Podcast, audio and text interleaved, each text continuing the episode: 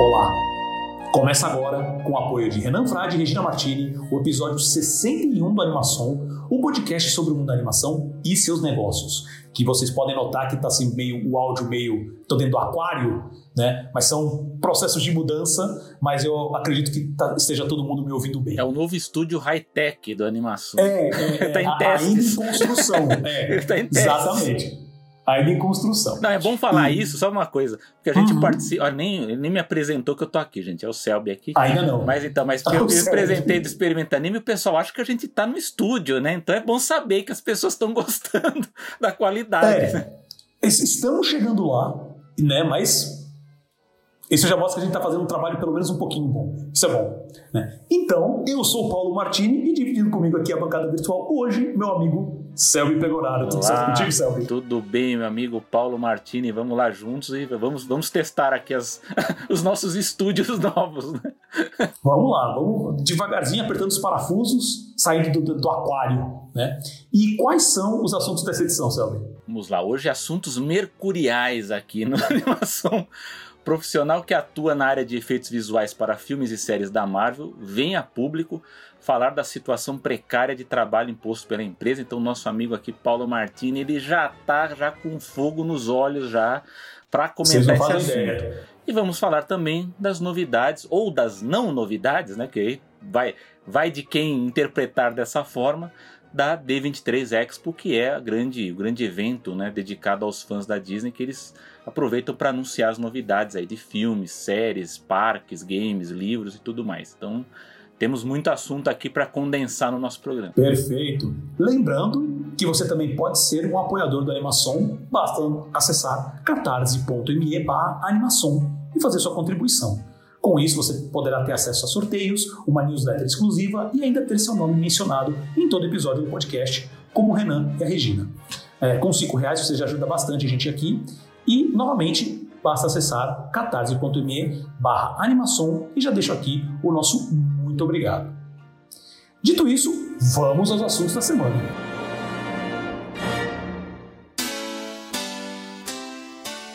Artistas contam mais detalhes sobre a grande vilã do mercado de efeitos visuais nos Estados Unidos atualmente, a Marvel Studios. E eu já vou fazer só um pequeno erro aqui, porque eu, lá no começo da pauta que o Sérgio falou, falou em uma pessoa, né? Tipo, um profissional veio a público falar. Mas na verdade não foi só um, foram vários. Então, eu que escrevi o roteiro, é, a responsabilidade é minha, peço desculpas. Então, após o artigo publicado no site norte-americano Inverse, e que a gente comentou aqui no episódio 57 da animação, a gente teve um segmento específico sobre isso, depois escuta lá. A gente vai deixar o link também direto na, na descrição desse episódio. Novas informações começaram a ser divulgadas sobre uma das principais, se não a principal, vilã hoje do mercado de efeitos visuais, a Marvel Studios. Os sites Vulture e Gizmodo publicaram artigos onde conversaram com diversos profissionais da área que relataram diversos absurdos que é trabalhar para levar os super-heróis da Disney para as telas da TV e do cinema. Olha, montar.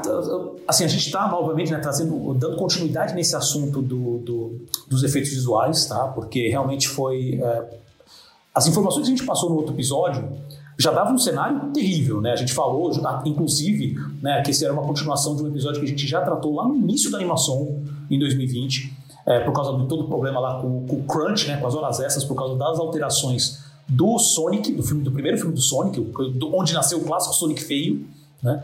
E de todos os problemas que isso causou nos funcionários né? da, da- da- das produtoras. E um pouco depois disso, saiu esse, esse, novo, esse novo artigo né, falando, ah, onde vários profissionais vieram falar assim: olha, a situação é ruim, mas deixa eu falar para vocês como a situação na Marvel, é, de todas as as empresas que estão atendendo a Marvel, é pior, né? E o que, na o que isso, na verdade, é um grande reflexo de tudo que está acontecendo na indústria hoje. Né?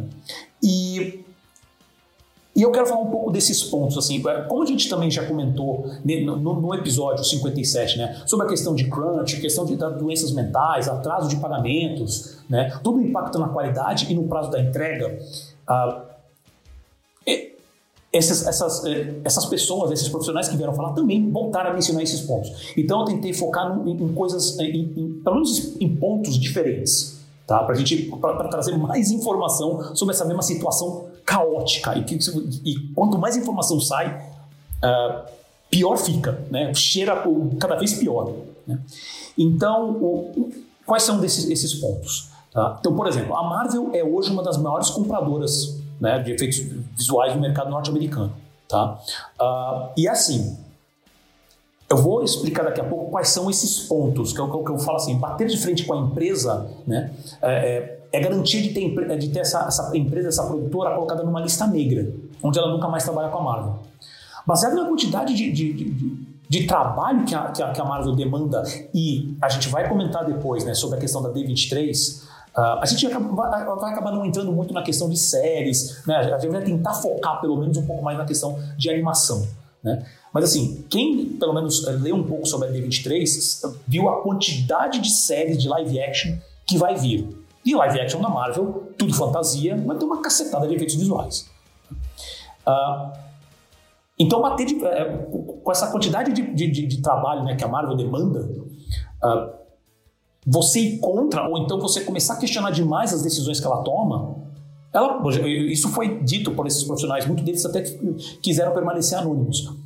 É ser colocado na, na lista negra, por exemplo, você não conseguiu, por, causa das quantidades de, de, mudanças, de pedidos de mudanças, de alterações que a Marvel pede, a, a produtora não consegue entregar, a Marvel pega, começa a pegar esse trabalho que está faltando e manda para outra produtora, Enquanto essa produtora original ela tenta finalizar o trabalho, aí finaliza o trabalho ela nunca mais trabalha com a Marvel.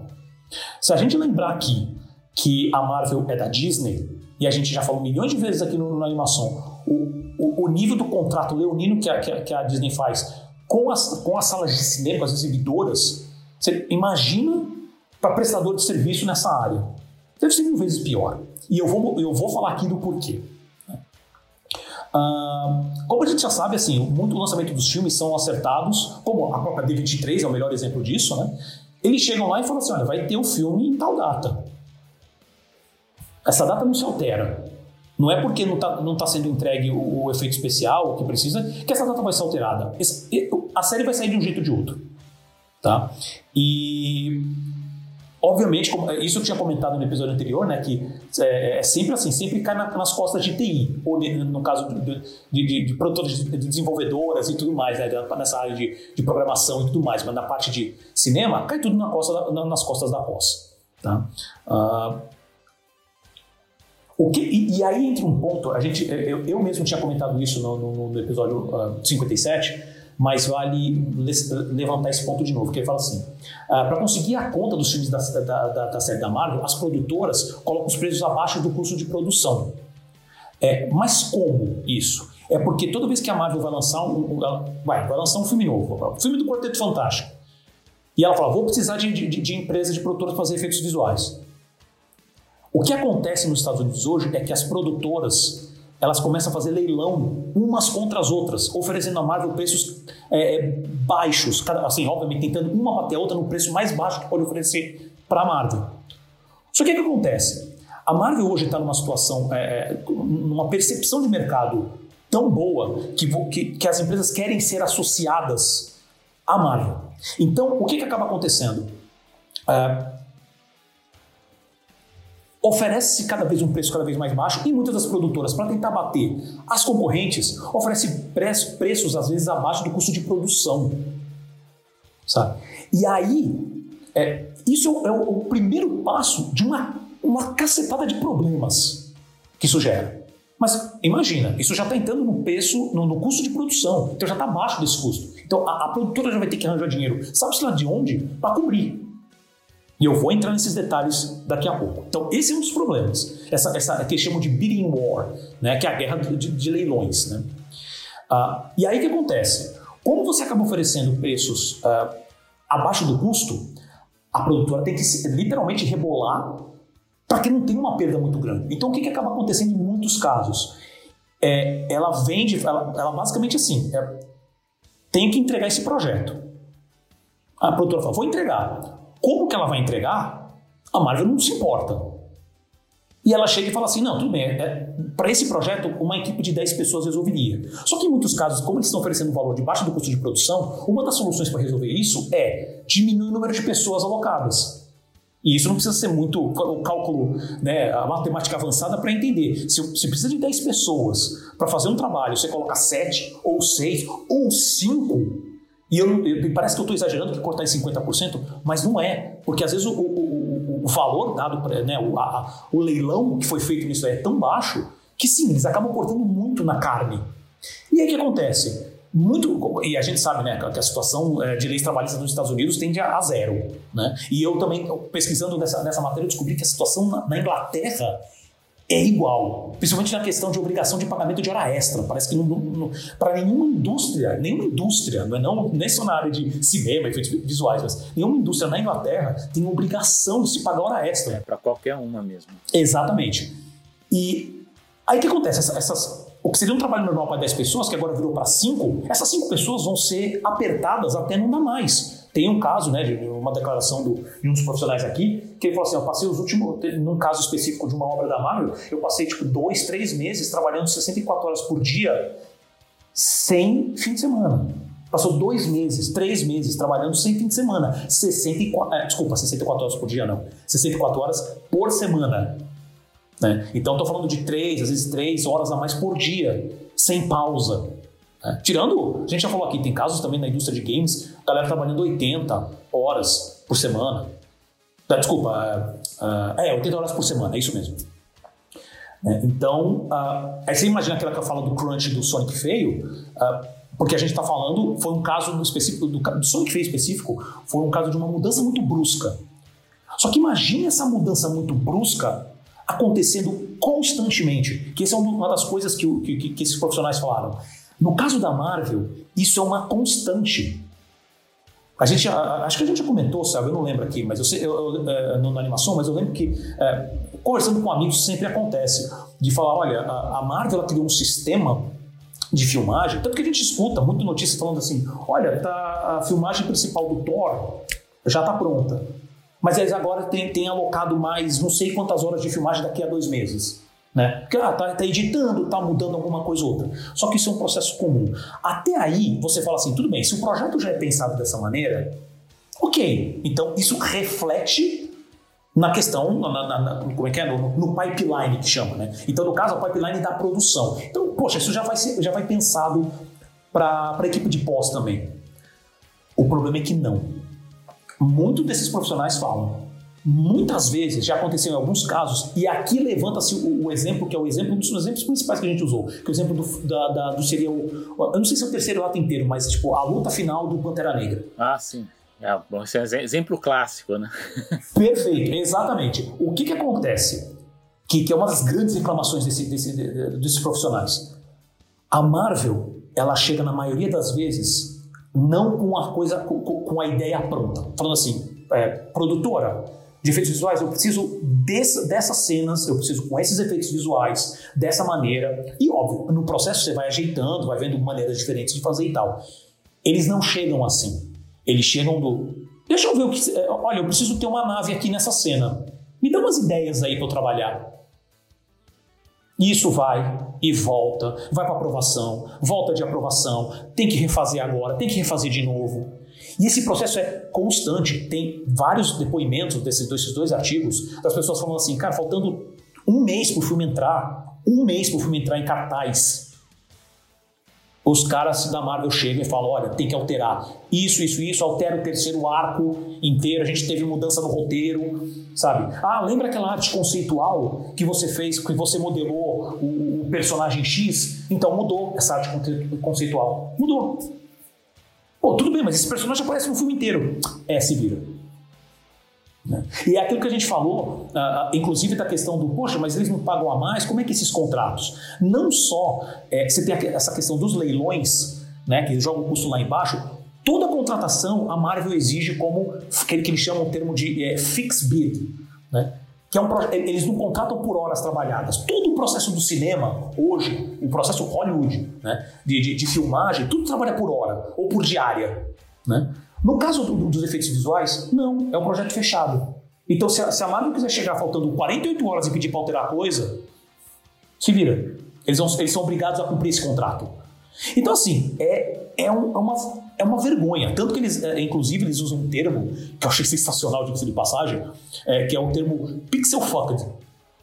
Não só. É, não, é maravilhoso esse termo. Que não só por causa disso, mas. Porque, assim, isso que eu tô falando são de, de alterações que. Por, você pode até entrar no mérito que eu, que eu entro, que eu fico pé da vida. Lendo essa matéria, eu fiquei mais pé da vida do que eu tava no, no, no episódio 57. É, tudo bem, ainda assim, se, não é, tudo bem é uma palavra muito forte, mas porque esse, por eles têm dinheiro e teoricamente têm tempo para fazer essas coisas rodarem direito, mas eles estão sempre alterando.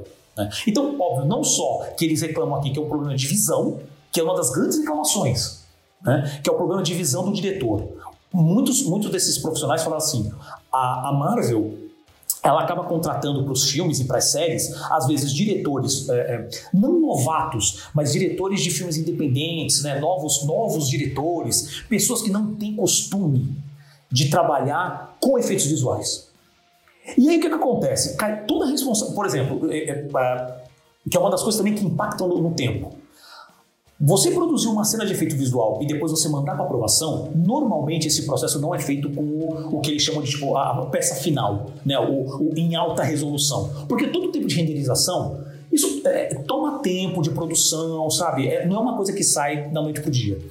Esse processo técnico tem melhorado, a, a, a, a, gente até já comentou aqui né, do, do uso do que eles chamam do The-Box, que são aquelas telas LED, principalmente nas filmagens do Mandalorian, ah, nas filmes, qual foi a, a, a, outra série que estamos usando? Ah, do, do próprio Obi-Wan Kenobi, né? Mandalorian, temporada 1, 2, a 3, que vai sair agora, que usando o, o sistema da Unreal Engine, ah, ele consegue te dar uma, uma pré-visualização muito melhor. Mas ainda assim, é um processo que está muito novo. E começa. É que acontece. Então você não manda a sequência final. Você manda como se fosse um previsto, manda um, animatic, né? Que é uma cena animada, mas ainda assim muito, muito simples, sem texturas, sem iluminação, mais para mostrar blocar o, o bloco da cena, para falar assim, olha, esse aqui que vai ter a movimentação de câmera e tudo mais.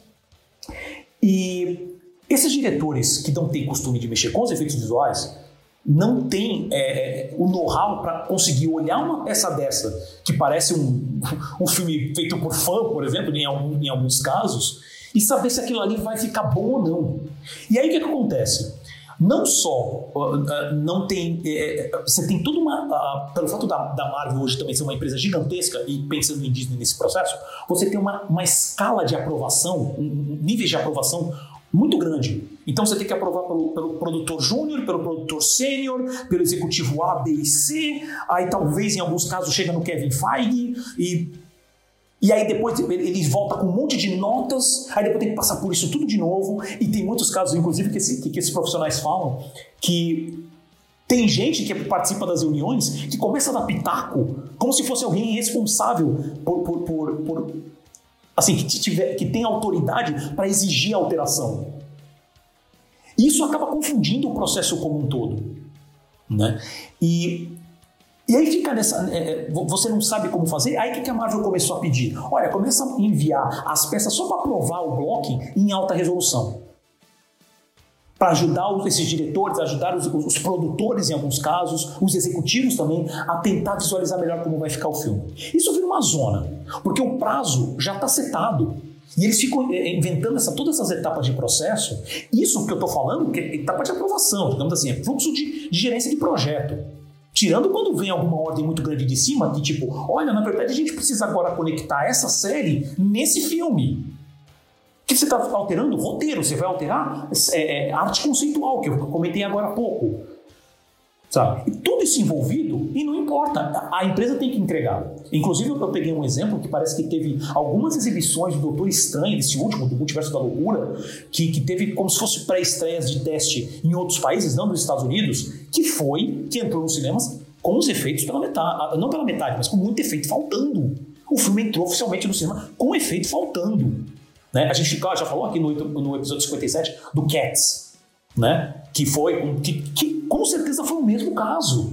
Né? Então você acaba metendo o pau na equipe de, de, de efeito visual, onde o problema está justamente na gerência, na produção, uh, principalmente na, na, na, direção, né? Quando falo de, em diretores, dentro dos executivos, sabe? Porque não há, porque está toda hora sofrendo algum tipo de alteração. Porque apareceu um plano novo, apareceu uma série nova. Ah, porque eu consegui fechar, por exemplo, eu consegui. É, que, que eu, eu, essa é uma opinião pessoal, tá? Que eu não sei se, se, se, se foi assim, mas, poxa, consegui fechar com, com, uma, com aquele ator, né? Uma Harsela Ali, né?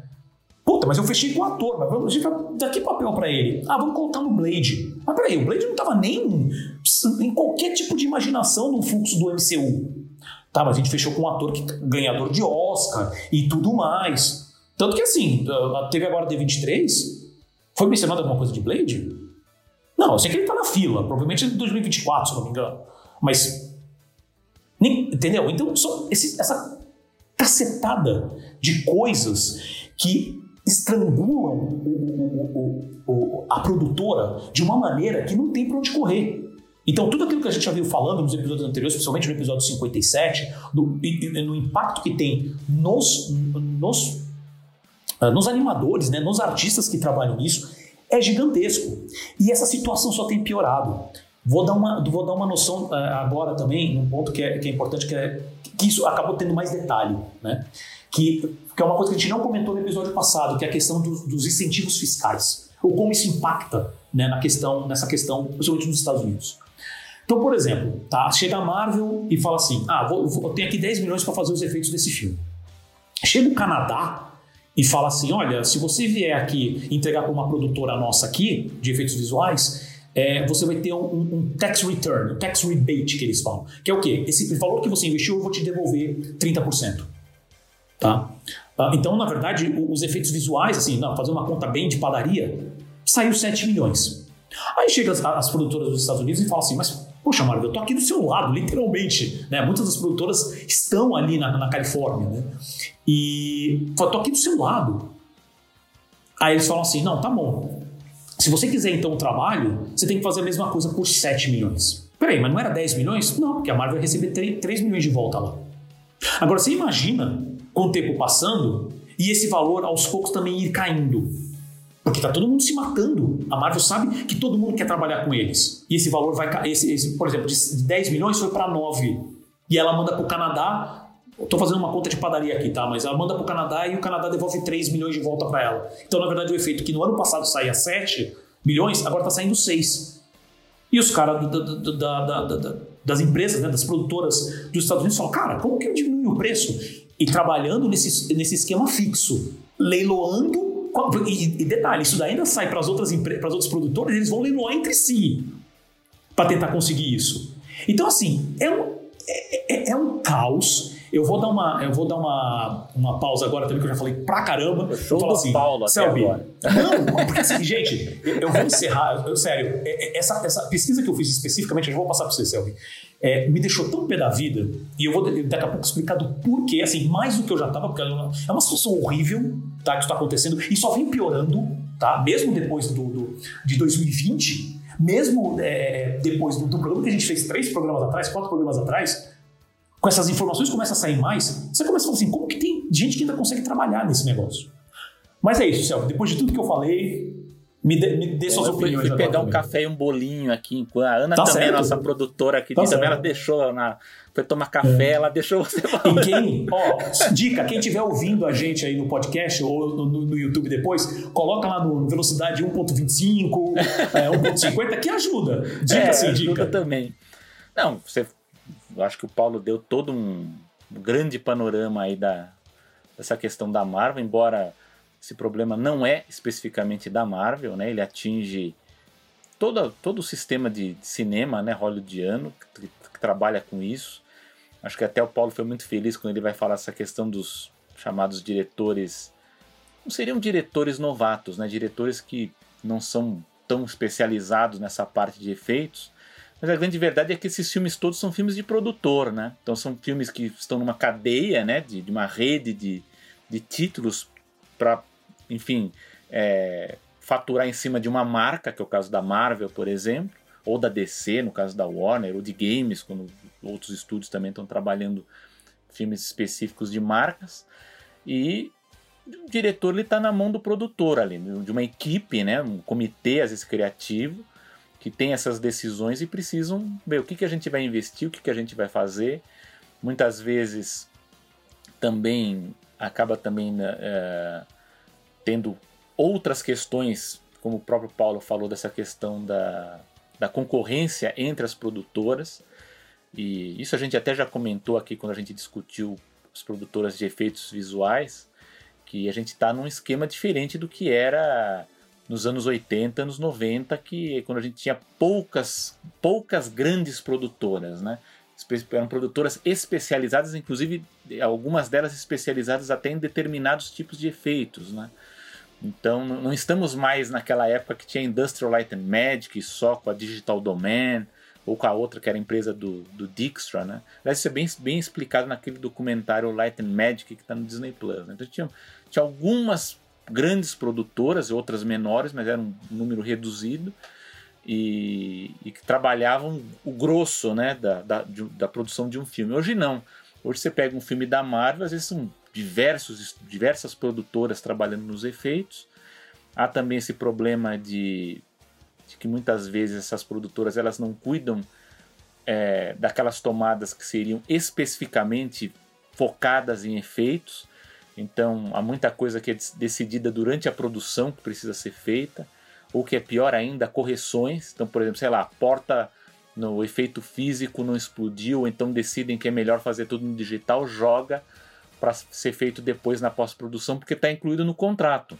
Né? Às vezes o contrato é pelo tempo, você inclui esse efeito lá e eles resolvem. Ou então, ah, a roupa do super-herói, a roupa do personagem não está certa, vamos fazer toda ela digital, como foi o caso, por exemplo, do resolveram fazer com o Homem de Ferro. Isso é mais trabalho, né? Você imagina, você vai ter que fazer aquele é uma praticamente um, um personagem animado por, um, por um, uma quantidade de minutos muito grande. Então isso Imagina aí, você tem problemas, por exemplo, de iluminação de uma cena que por alguma razão foi filmada com a iluminação que não deveria ser feita. Então, isso também vai para pós-produção, produtora de efeitos também é obrigada a consertar. Então, isso aí é, aumenta muito a carga de trabalho. É, lógico que isso também não é uma coisa só também da categoria de efeitos visuais, a gente tem outras, né, como de games, que a gente já falou aqui, que também algumas produtoras sofrem também com para desenvolver um game na velocidade que, que, que é, o contrato exige. E hoje a gente está vendo muitos relatos também de startups de tecnologia também com uma pressão muito grande aí, o que causa muito mal à saúde dos funcionários.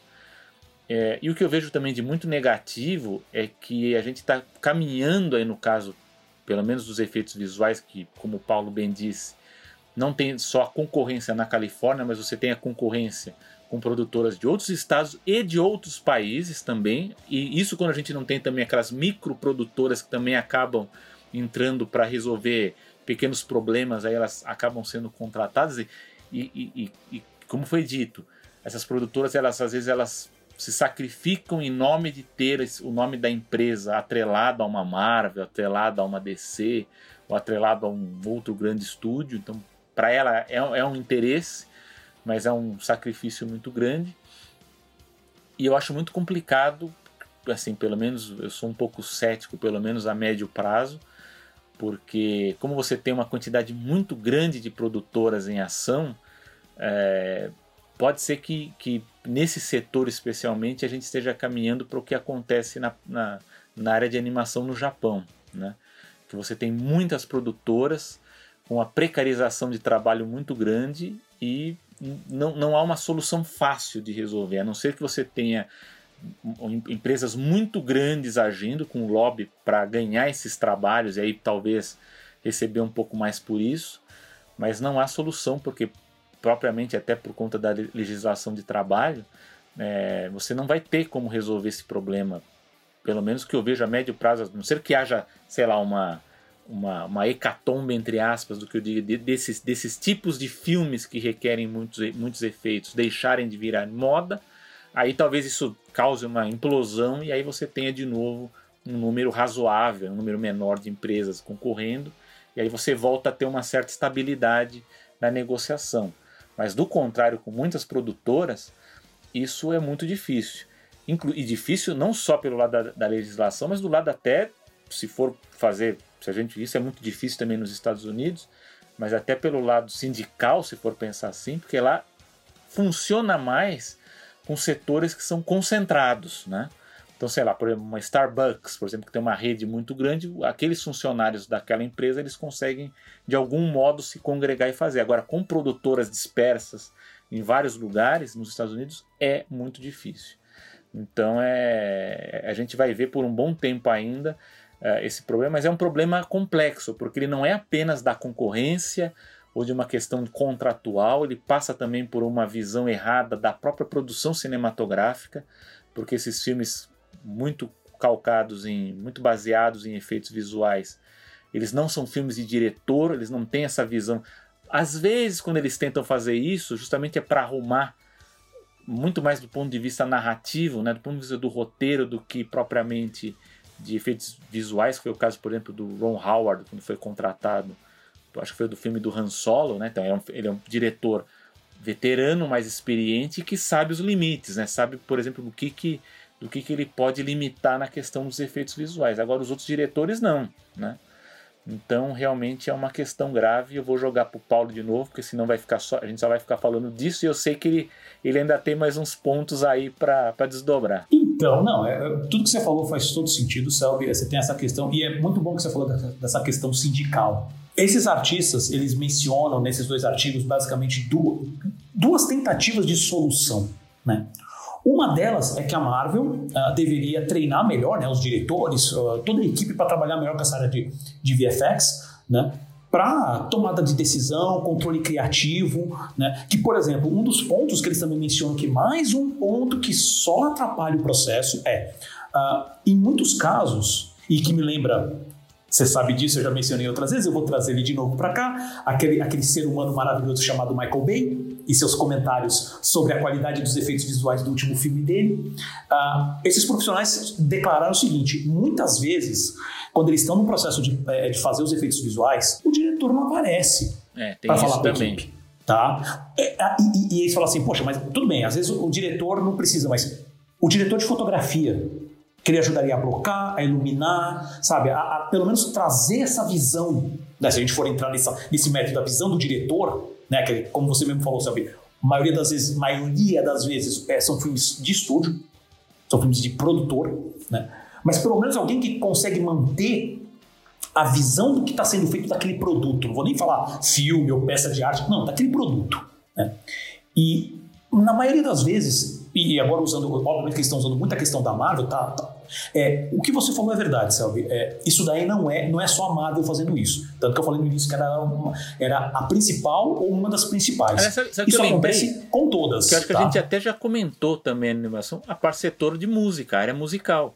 Porque hoje, como esses filmes eles são produzidos também a, a, ah, em sim, esquema sim. industrial, você não tem mais trilha você não consegue reconhecer, você não tem mais aquelas grandes trilhas que você, não, como era não, o Superman, não. com o John Williams, o Daniel. Você tem comitês. Então você contratar um compositor, o Hans Zimmer é, talvez seja o exemplo mais clássico, mas tem outros, o Gregson Williams, o próprio John Williams também, ele, ele, ele, ele acabou por conta também da idade dele também a, a, funcionando nesse esquema. mas você cria comitês de compositores que ajudam o compositor principal a produzir a toque de caixa e você nem fica sabendo quem são esses compositores. Eles ficam. Às vezes o cara ele até faz mais até do que o principal e ganha menos, né? Porque ele tem que produzir o, os kills, né? Os, os trechos da, da, da, da, trilha. E você vê como é um outro setor que foi precarizado também, porque a gente não tem mais a valorização que tinha nessa parte musical. E por isso que a gente tem cada vez mais esse. Até o, o no painel do D23 Expo, né? Teve um painel de Legends o produtor Chris Montan, que foi um dos homenageados, ele fala, por exemplo, hoje, você quando você pergunta assim é, sobre trilhas memoráveis, hoje, assim, quando você consegue lembrar, a maioria praticamente é só Disney. Você não tem mais os outros estúdios trilhas que você automaticamente lembra de novas produções. Não existe. Disney você vai lembrar agora recentemente o do Bruno lá do do filme Encanto, né? Que é uma canção. É. Mas trilha de filme, como a gente tinha antigamente, a trilha do Back to the Future, né? Do De Volta para o Futuro. tema do Indiana Jones. Incidental, né? Incidental. Não tem mais, não tem mais. Uhum. Então é uma precarização que tem na parte musical e que a gente vê agora de uma forma muito mais violenta, né, muito mais extrema nessa parte de efeitos. Perfeito. Não, e esse exemplo que você deu é muito bom. Eu acho que eu, eu acho que eu consigo, e, e, obviamente não é um exemplo 100%, mas acho que ele dá uma ideia dessa situação que você explicou, Sam.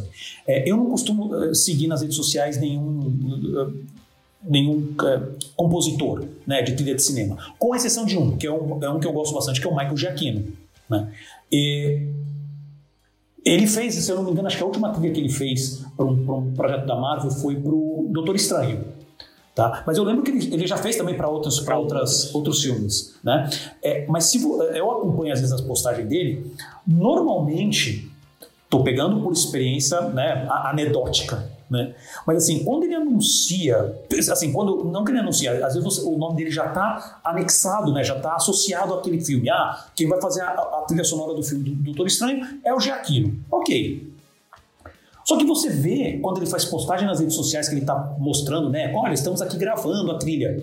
Você vai contar um tempo de quando vai estrear o filme, ele está gravando a trilha com três meses, dois meses. Sendo que ele está montando, ele está gravando, muita coisa é alterada nesse processo. Além disso, essa trilha depois é passada para para os editores de som que vão adaptar essa trilha no filme, sendo que o filme ainda está sendo editado, sendo que o filme ainda está para receber efeito visual, todo esse processo vai ser alterado até o fim. E o cara tá gravando a trilha faltando três meses. Não, tem exemplos de trilha gravada com um mês. É, ele mesmo comentou que a trilha do. Isso é uma história antiga também. Mas ele mesmo comentou que a trilha dos incríveis ele montou em poucas semanas. Assim, pelo menos as batidas tal, mas ele também assim, já estava muito em cima, porque estava tinha, tava um processo em que o Brad Bird não estava achando alguém, algum compositor com alguma trilha que estava realmente pegando ele, né? E o Jaquino estava ali na, na, Ele chegou ali meio que na, na rabeira, no finalzinho, né? Falou, poxa, deixa eu tentar mostrar alguma coisa aqui. E aí foi, corre para terminar, porque o filme tá para estrear. Tudo bem, no caso dos Incríveis, a gente sabe aquela maravilhosa trilha sonora que o Jaquino fez. Tá? Mas agora, em vez de você ter realmente trilhas clássicas, é, em algum momento dá um surto assim aparece alguma coisa. Né? Então, voltando ao ponto, você imagina, você, tá, você tem que receber, você tem, às vezes você recebe instruções não claras do que você precisa fazer para aquela cena, não tem um diretor ou um diretor de fotografia para dar uma, uma, indicação. E novamente, parece que eu estou é, batendo no filme, mas são os próprios profissionais mencionam esse filme como exemplo. Que eles falam o final do Pantera Negra. Que não só você tem aqueles problemas de textura, problema de iluminação, a animação dos personagens em si não tá legal na luta, mas não é nem só a questão da animação não tá legal. Nota que o filme, ele é um filme muito pé no chão. Quando você trata da física dos personagens, a física é, do, do, é a visão, né, uma visão criativa sobre o filme. De, um, de, de, um, de, uma história onde os personagens estão lutando na cachoeira numa hora, é, humanos normais lutando, e aí no fim do filme você tem dois personagens, não estou entrando em spoiler aqui, mas você tem dois personagens lutando que ficam pulando de um lado para outro numa caverna, numa caverna gigantesca. E você fala, cara, mas isso não faz sentido.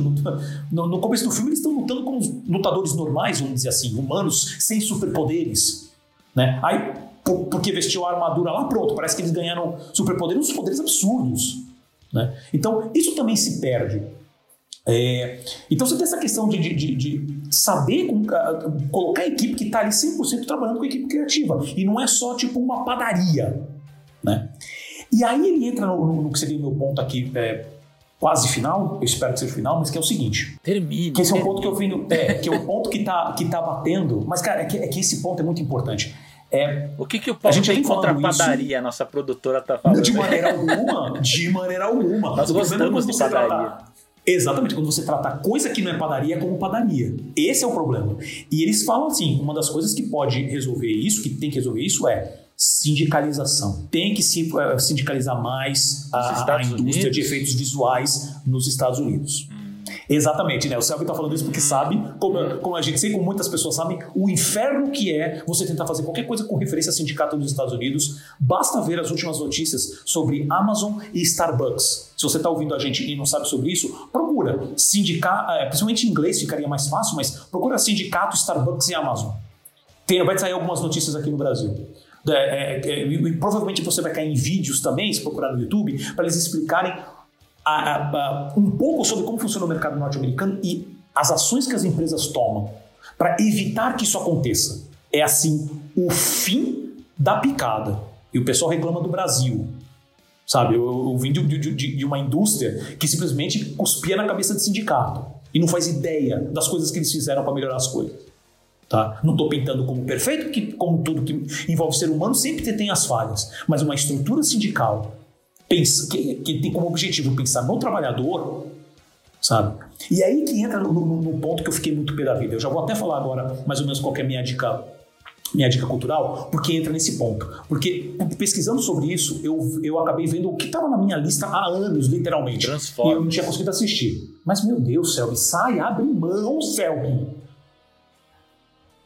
É lógico, mas é mais pelo Michael Bay, né? É mais pelo Michael Bay, sabe? Acho que culpado de tudo ali é o Michael Bay, né? Acho que de tudo o problema do mundo é o Michael Bay. Mas então, e eu vi aquele documentário que é o Life After Pi, que é de 2013, né? que basicamente ele conta a história do, do pessoal que está nos ouvindo, uh, não sei se lembra disso ou não, mas do filme A Vida de Pi, né? Que estreou aqui, um filme muito bom, com os efeitos visuais impressionantes, porque realmente o filme é muito bom, tá?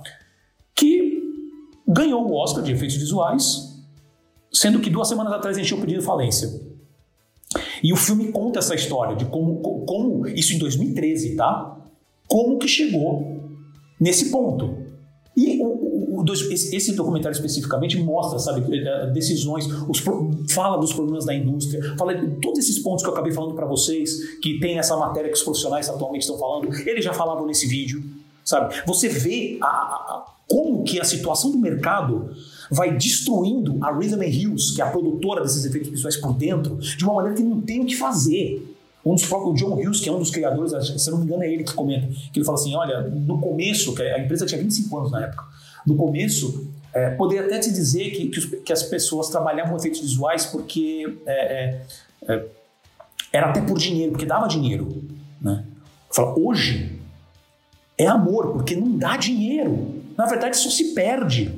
Né? E aí, obviamente, é, como eu disse, assim, é, é, é meu, é, é minha dica cultural, você vê, sabe, o desrespeito da academia quando foi apresentar o Oscar de melhor efeitos visuais, sabe? E, e aí a gente lembra, pro, pro último Oscar agora de 2022, onde, para variar a categoria de efeito visual e de animação, foi, eu não lembro se é a categoria de efeito visual, sabe? Me corrija se eu estiver errado, mas que é de animação foi, foi feita naquele pré, né? Foi aquela pré-apresentação, pré né? o pré-show, né? E, se eu não me engano, a categoria de efeitos visuais também caiu nisso. E eles estão pouco se importando, sabe? E aí, ah, tanto que o documentário até começa falando assim, ah, porque ah, não é metendo pau na, na, na, na nos estúdios, né? Mas é um problema da, da, da, da, da indústria como um todo. Falei, é, mas quem que é? Quem que mantém esse tipo de, de, de estrutura? Quem se beneficia com esse tipo de estrutura? Né? São os estúdios. Seis, basicamente seis grandes estúdios. Na época ainda tinha a Fox separada, mas agora com a Fox dentro da Disney você pode colocar a Netflix ali no meio. Que, que simplesmente mantém, porque é válido para eles. Enquanto isso, e é isso que eu fico, que eu fico pé da vida, que você vê ali pessoas no documentário é, é que são artistas, que falam assim, cara, tudo que eu quero fazer é trabalhar no negócio que eu gosto. Eu quero ver meu, o, o, o meu trabalho na tela. E eles não conseguem sequer receber o suficiente para isso. Porque estão sendo esganados por um modelo de negócio que é vergonhoso e está cada vez pior. Esse, esse, esse documentário, novamente, é de 2013.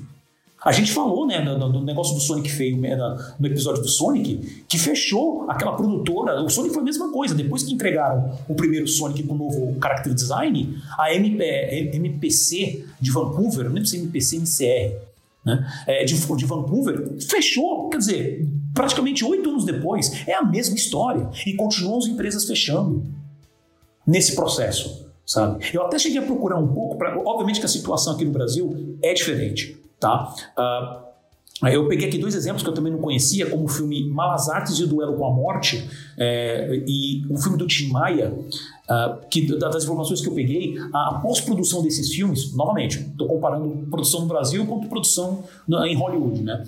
Mas, por exemplo, são produções que, mesmo com uma equipe pequena, elas tiveram quase praticamente dois anos de pós-produção sabe? E é bastante. E se você vê a quantidade de efeitos visuais nos filmes, sabe? Tiveram que mudar, no caso do Tim Maia, adaptar a cidade para fazer cidade antiga e tudo mais. O Malas Artes, especificamente, é um filme muito fantasioso, né? Então você brinca muito com tela verde e tudo mais.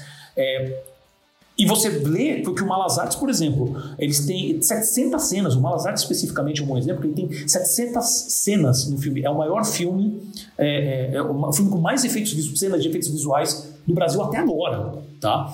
Ele teve um orçamento na época de 10 milhões de reais, onde 4,5 milhões foi só de efeito visual. Então, olha o impacto que tem. Ainda tiveram dois anos com uma equipe hiper reduzida. Né? No caso dele, no caso do Malazares, foi a O2 Pós que trabalhou. Uh, teve no caso do Tim Maia, é a Quanta Post. Né? Então, você vê esse tipo de coisa e você começa a, a, Você também sabe que a gente já falou isso também em outras, outros milhões de episódios de animação, do valor de mercado da área de animação sabe? 354 bilhões de dólares em 2020, previsão de 394 bilhões de dólares esse ano, com estimativa de chegar, e aí eu peguei números, né, cada artigo fala de um número aí, então tô, vou colocar nesse, nesse range, né, nessa, nessa medida. Estimativa de chegar no valor de mercado de 587 a 642 bilhões de dólares até 2030.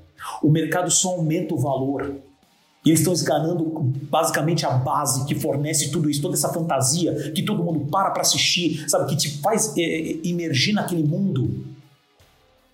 É esse pessoal que faz, sabe? E aí depois eu fico vendo um monte de, eu vou falar aqui, um monte de nerdola no, no, nas redes sociais falando, ah, os efeitos da mulher roupa tão ruins. E em alguns casos estão mesmo. Né? Eu acho que, pelo menos aquela choradeira inicial foi desnecessária. Né? Mas eu, eu, e a música você pode falar que está ruim, mas eu quero lembrar para todo mundo que está ouvindo que não é a questão dos profissionais que estão lá. Lembrando que, acho que, não sei se você falou, Selby, foi eu que acabei lendo nas matérias, mas, por exemplo, a pós-produção do Jurassic Park, que é um, um filme que o Selby ama, assim como eu, mas que ele sempre traz como referência, a, a pós-produção do Jurassic Park durou mais de dois anos também. Foi um processo de tentativa e erro, porque essa é a indústria que a gente vive. É uma indústria de arte, uma indústria que está mexendo, onde as ferramentas estão sendo atualizadas o tempo inteiro, onde está todo mundo querendo falar assim: como eu posso fazer melhor? Então você precisa de tempo para pensar, para montar, para experimentar. Só que aqui eles não têm mais tempo, é entrega com a melhor coisa que você já fez na vida, no menor tempo possível e no menor dinheiro possível, sendo que isso vai piorando a cada ano. Sabe? Vote então, eu, eu fico é, meu, que, e, e, aí tudo isso é, é, não adianta, gente, e agora realmente para encerrar, não adianta você simplesmente boicotar. Essa, essa, essa ah, noção não, de que você não tem boicota a Disney. Não vai boicotar. Você, o Brasil inteiro vai boicotar. A Disney continua forte como sempre ficou.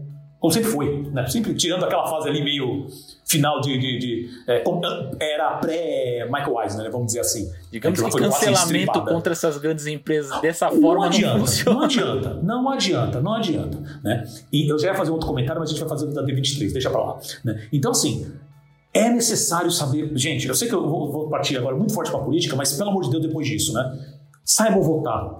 A gente vai falar sobre questão de legislação aqui no próximo episódio da animação, tá?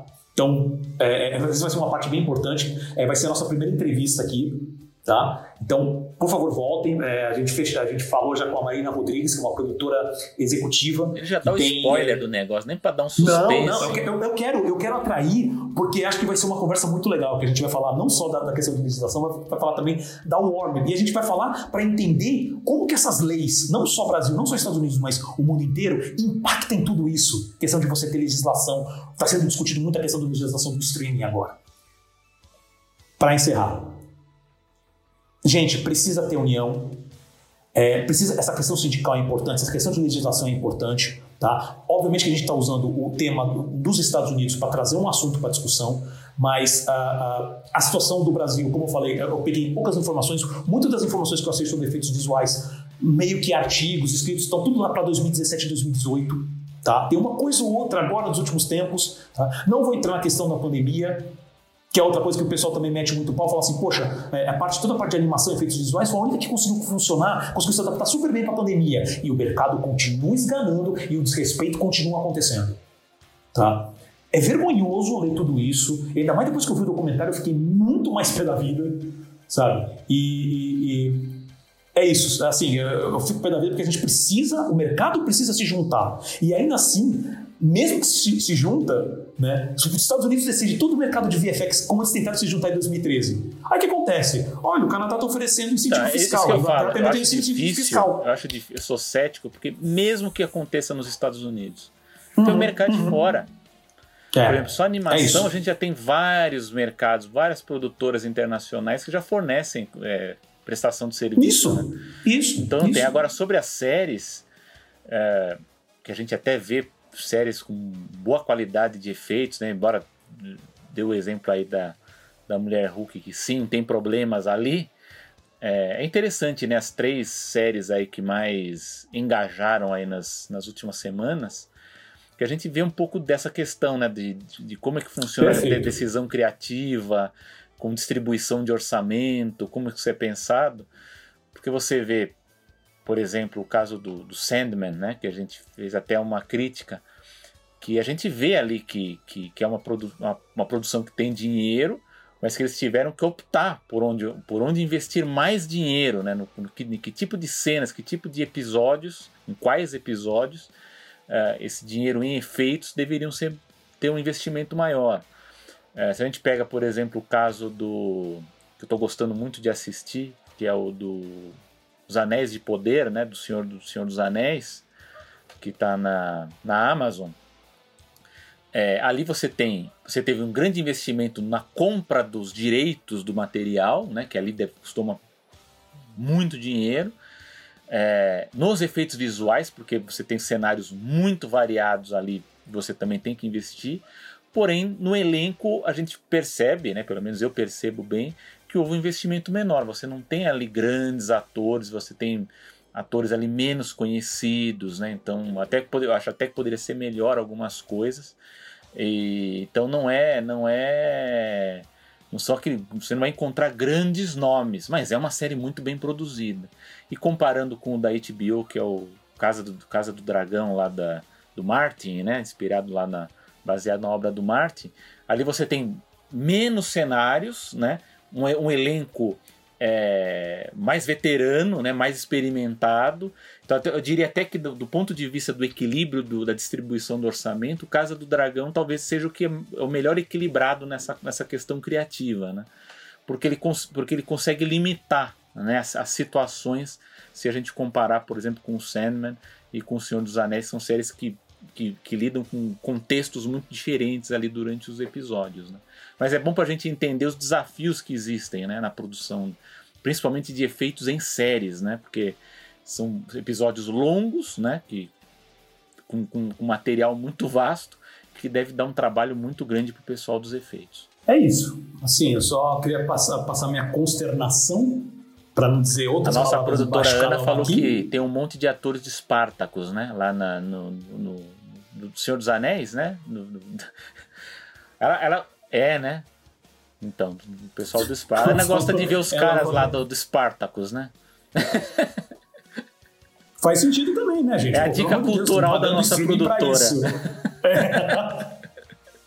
Gente, Vamos mas lá. assim, é, é, só para só pra encerrar mesmo esse assunto, né? Porque é, é uma vergonha, sabe, chegar nesse ponto, eles continuam ah, eles ganando essa indústria cada vez mais, sabe? É, se a gente for, for para a história, é, a gente vai começar a entrar na, toda essa questão de, de, de mandar o trabalho para fora dos Estados Unidos e muita gente reclamando hoje que se estoura uma pandemia, é, como fica a, a cadeia de produção se alguns óbvio que eu estou agora comparando com produtos de necessidades básicas, né? Mas quando você começa a- quando o capitalismo começa a dar aquela aquela engraçadinha tipo não vamos só pensar em lucro, só pensar em lucro, qualquer soluço que dá no meio do processo avacalha. E isso está acontecendo com a indústria de, de efeitos visuais. As pessoas não estão, as pessoas estão ficando nelas por pouco tempo. As empresas estão fechando. E isso não está abalando em absolutamente nada porque existe a demanda da Disney e das outras produtoras também, né? Da, desculpa, dos outros estúdios por esse tipo de conteúdo. É, é- é uma vergonha, sabe? Acho que quanto mais mexer, mais porcaria vai sair disso. É, é triste, é triste. Então, Vamos continuar acompanhando, porque esse é o tipo de assunto que a gente vai voltar a conversar, mas é isso no momento também, que senão eu não vou parar de falar aqui, pelo amor de Deus. Lembrando que a animação está disponível no Spotify, Apple Podcasts, Deezer, Google Podcasts e também nas grandes plataformas de podcast. Também no YouTube, né? Sempre com vídeos toda quarta-feira, vídeos novos toda quarta-feira. Sempre, se você ainda não sabe, mas se quiser, procura por animação. Se você gostou desse episódio, lembra de compartilhar com sua rede de contatos, escrever um review, dê sua nota nas plataformas de podcast, Spotify também agora está com sistema de notas. Então, isso ajuda bastante a gente aqui, tá? E, claro, você pode ouvir sempre uh, direto pelo nosso site, que é o animaçãopod.com.br.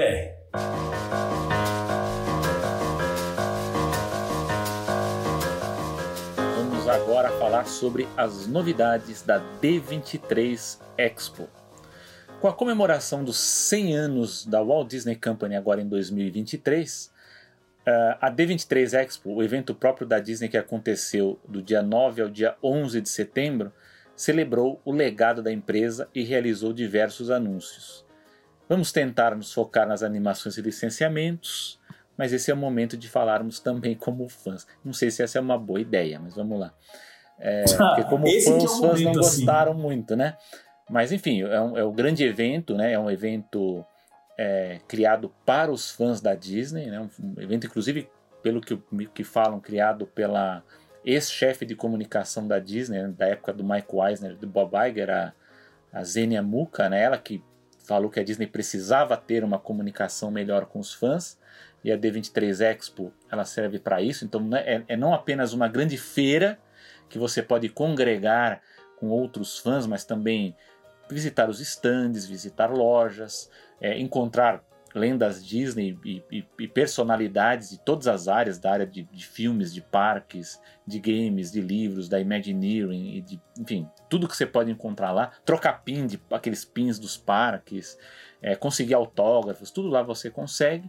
Mas também há os painéis com grandes apresentações onde são feitos anúncios. Geralmente são dois tipos, são os grandes painéis onde, onde congrega é, a maior parte dos fãs, então cada dia do, do evento tem pelo menos um grande. Tem, por exemplo, do, do, das lendas Disney, que é o que abre. Tem o dos filmes de animação da Disney e da Pixar. Tem o, outro que foi da Marvel e da Star Wars. E o que encerrou, que foi o painel de parques e experiências. É, abertura foi com o CEO Bob Chapek, que foi o primeiro grande teste dele diante dos fãs, foi para apresentar as chamadas lendas Disney.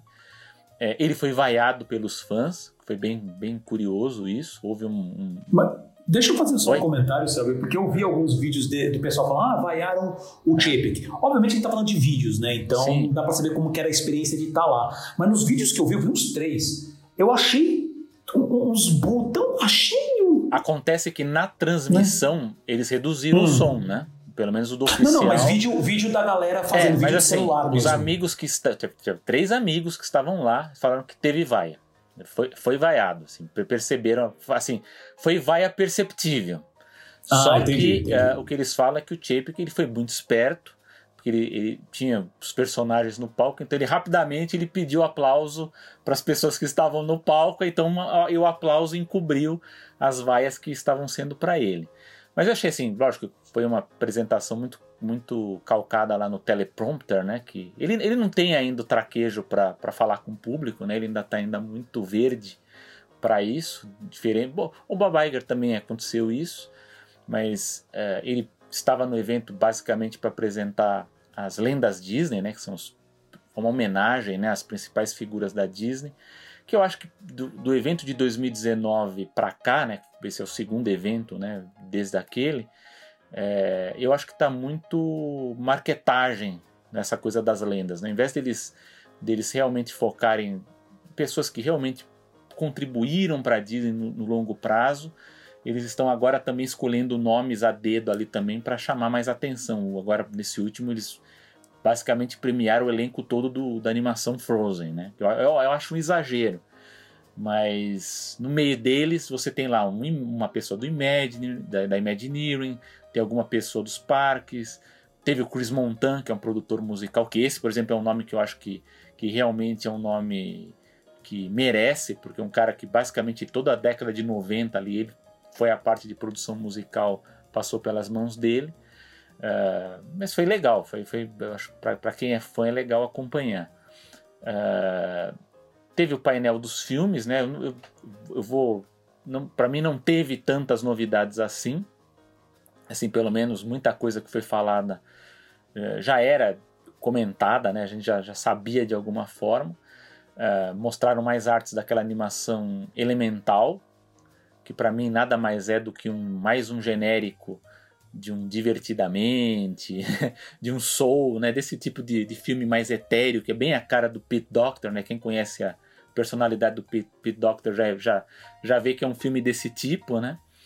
É, é engraçado, sabe? Só fazendo um parênteses rápido, é que esse filme, desde que foi anunciado Elemental para mim, ele me dá uma, ele me dá uma vibe muito, eu posso estar completamente errado porque eu tô pegando só das poucas informações que saíram, mas ele me dá uma vibe muito uh, o, o divertidamente genérico.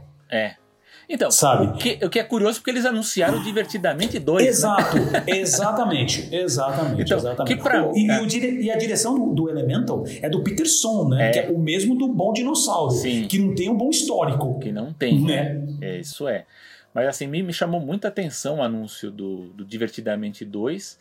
Embora eu goste muito do primeiro filme, eu não, via, eu não via como necessidade de fazer uma continuação. Então, eles não devem tinha, ter uma tinha. ideia muito boa para ter aprovado uma continuação. Pelo menos a gente tem que acreditar que tem, né? Mas anunciaram. Até eu falei, será que vai ser alguma coisa também para juntar talvez com a ideia do pavilhão do Epcot lá do Journey to Imagination, que também está uma, uma discussão se vai ter ou não uma nova atração lá, que acabou não, não sendo anunciada. Mas para mim foi uma coisa também que não foi um grande destaque. A Pixar anunciou também uma animação nova chamada Hélio, é, com um menininho que vai ter vai, vai, ser o primeiro a ter contato com extraterrestres ali, um visual interessante, mas também não foi um anúncio, é, podemos dizer assim, empolgante. Aí, aí vai uma crítica para mim geral do evento. Eu acho que a, eu não sei se é uma, me parece também uma questão de forma, né? Além deles não terem muitas coisas novas para anunciar, eu acho que a forma com que essas, essas, essas novas produções foram anunciadas elas não tiveram a mesma empolgação de, de eventos em anos anteriores, né? Então, para mim eu achei muito fraco, muito morno, as pessoas não, não se empolgaram tanto. Uh, no caso, por exemplo, da Disney, que, que foi a Jennifer Lee, uh, foi falado, por exemplo, do Mundo Estranho, que é um filme que está com marketing muito pífio, muito fraco. Tem gente que nem sabe que esse filme vai estrear esse ano ainda e já tá, já estamos aí quase na, na, na, na estreia. O é. filme vai sair em novembro é. e até agora, no meio de setembro, só tem um teaser. Um teaser, não tem o trailer, né? Então, e é o primeiro projeto da, aprovado pela Jennifer Lee, né, da gestão. Então agora sim a gente vai poder testar, embora não tenha muito, muito boas coisas para falar dela por hora, mas vamos acreditar que o filme vai ser tá- bom. Se alguém tá ali, não, cara, eu quero ver esse filme, esse filme vai ser ruim. Eu acho. Não, eu, eu, digo isso porque no painel de parques ela participou e tava muito avoada, coitada ali. Parece, sabe, a, a impressão que eu teve, vou até adiantar, assim, uma impressão geral do evento. Eles chamavam os executivos, os imaginers, os, os criativos em geral, e sabe assim, chamada oral, aquela avaliação, né, prova chamada oral, que o professor chama o aluno para responder uma questão, só que o aluno enrola para responder e não responde o que você quer. Era isso os anúncios lá. Porque você chamava, o cara fazia uma firula lá e não entregava o que, que a gente estava esperando, né? Então acontecia muito isso. Mas o da Disney, basicamente, o grande anúncio, né? Teve, lógico, o, os anúncios da Kugali lá do, e o Ágil lá, que, que, que são as produtoras relacionadas aos criativos africanos, que isso para mim, estou muito ansioso por isso. A primeira série também longa da Pixar, né, o Win or Lose, que também achei bem legal. Mas, por exemplo, um grande anúncio da Disney Animation, que é o filme do centenário, né, que é o filme que vai ser lançado em 2023, que é uma animação chamada Wish, que é que vai tratar justamente aquela questão da, da estrela para a qual os personagens sempre fazem um desejo, né? Pelo menos é, é essa é o, é o gancho da história, né? Da, da, da, ideia do filme. Ela foi apresentada assim de uma forma muito fraca, na minha opinião, e de muita gente que estava lá. Não foi por ser o filme do centenário. Até a, a, a Jennifer Lee chama atenção que diz que vai ser assim mais vai ser o filme que vai ser o extremo na questão de easter eggs. Provavelmente vai ter muitas coisas aparecendo ali que fazem referências, né, a, talvez a outros filmes, mas nada é mostrado, né? Então foi uma coisa, é, a própria imagem mostrada também não, não chamou tanta atenção. Embora eu estou muito curioso para saber sobre a técnica, porque parece que vai ser, vai, parece não, né? Foi anunciado que é um tipo híbrido, né, com cenários aquarelados, com animação CGI. A gente não sabe também se essa animação CGI tem alguma textura diferente do que, que a gente viu até então. Então fica essa curiosidade na matéria das, das animações. E dos parques, que foi o último painel né, do, do, do domingo, é, muitos não anúncios, né? Foi muito what if, né? O que poderia ser. E a Jennifer Lee foi convidada a participar desse painel, que me chamou muita atenção também, porque ela estava mais avoada ainda, porque ela foi chamada para anunciar o que seria de novidade nos parques, e ela basicamente fez uma, uma enrolação lá para falar que eles estavam procurando é, formas de incluir os personagens das animações recentes nos parques. E no Animal Kingdom, no caso, me chama muita atenção, porque o Joy Rod, que é o, o grande Imagineer responsável pelo parque, ele fala que o, o conceito do parque não admitia uh, personagens de animação a não ser os clássicos, né? Mas enfim, eles querem colocar, ótimo, então vamos ver quais seriam. E, e ela anunciou, no caso, Zootopia e Moana, né? mas nada concretos, tudo na base do pode ser isso, e apresentava uma arte, apresentava uma ideia, aí mostrava uma da Moana, pode ser isso também, de repente eles mostraram uma arte conceitual lá da, mostrando uma área da Moana que meio que não batia com o que eles estavam mostrando antes da, do Zootopia, né? Então dava uma impressão de que não há nada definido realmente, né? Que estão pensando ainda. No caso do outro parque do Magic Kingdom também, ao interesse de ali na, na Frontierland, né, onde tem a Big Thunder Mountain, de, de expandir o parque para trás, o que é muito bom, porque eu acho que o Magic Kingdom precisa de expansão, mas a ideia ali é de investir também em personagens mais novos, então anunciado também nessa, nessa espécie de what if, né, de pode ser que uma área do Viva, né, a, a vida é uma festa, né, que é o Coco, e também a Casita Madrigal lá da, da animação Encanto, e uma área que, essa é, meu, é um sonho meu, mas estou esperando para ver se vai ser mesmo, que é uma área é, dedicada aos vilões das animações clássicas Disney. Né? Então eles ali exibem, inclusive, uma cena lá do dragão da Malévola, que pode ser, pode ser também uma área. Mas tudo na base da, do condicional, da suposição, e, e isso permeou muito todos os anúncios. Né? Inclusive, eu falei do, do pavilhão Imagination, poderia ser algo do Divertidamente o Josh Damaro, né, que é o executivo dos parques, ele fez uma baita de uma firula ali mostrando uma foto do pavilhão e todo mundo, bom, ele vai anunciar uma nova atração, não, porque o Figman é um personagem que só existe no parque, que as pessoas amam, tal, e no final de 2023 vamos ter um meet and greet do Figman, quer dizer, um lugar para você encontrar e tirar foto com o personagem, né? Então, assim, tudo foi muito morno é, muito fraco, a forma também como as coisas foram anunciadas, né? a própria reforma da Toontown, ou a nova Splash Mountain, que é o Tiana Bayou Adventure, né? que é Splash Mountain com o tema da Princesa e o Sapo, eu não entendi por que, que eles revelaram tantos detalhes desses, desses projetos antes do painel. Né? Então, quando eles vão falar disso no painel, perde todo o destaque, né? perde toda a empolgação, porque você já sabe esses detalhes antes, né? e, não, e não acrescentaram nada de novo muito pouca coisa, assim, um detalhezinho ou outro, mas de, mostrando vídeos que a, a própria Disney já tinha revelado no, no, no, YouTube, né? E nas outras redes. Então, para mim, foi um, uma decepção nesse ponto dos anúncios. Deve ter sido legal para quem está lá, principalmente pela feira, mas os anúncios não foram tão bons. Agora, o que eu quero complementar aqui, aí sim eu acho que, que é interessante do ponto de vista macro, né? foi uma entrevista que o, o CEO da Disney, o Bob Chapek, deu ao The Hollywood Reporter, é, que ele fala, né? Ele está falando propriamente dos parques, mas a gente percebe que isso aí é, é, uma coisa que eles estão pensando no público em geral que consome Disney. No caso dos parques, ele fala que, embora eles gostem muito dos super fãs, a Disney está tentando focar, digamos assim, no, no fã comum, né? No fã básico, né? No caso dos parques, eles estavam vendendo muitos tickets anuais é, e, e, atraindo um tipo de, de, de, público que transformava os parques num playground. Então você tinha esse ticket, você ia lá, passava duas, três horas, não consumia nada e acabava tirando lugar ou atrapalhando a visita de alguém que sei lá, vai visitar o parque, dá um exemplo, né? A família de Denver que vai visitar o parque uma vez a cada cinco anos e quando vai não, não tem uma boa experiência, porque o parque está muito lotado, ou ele não consegue acessar as coisas, não consegue comprar os produtos. Então eles estão tentando focar os parques para esse público que não é o chamado super fã. Então esse é um ponto.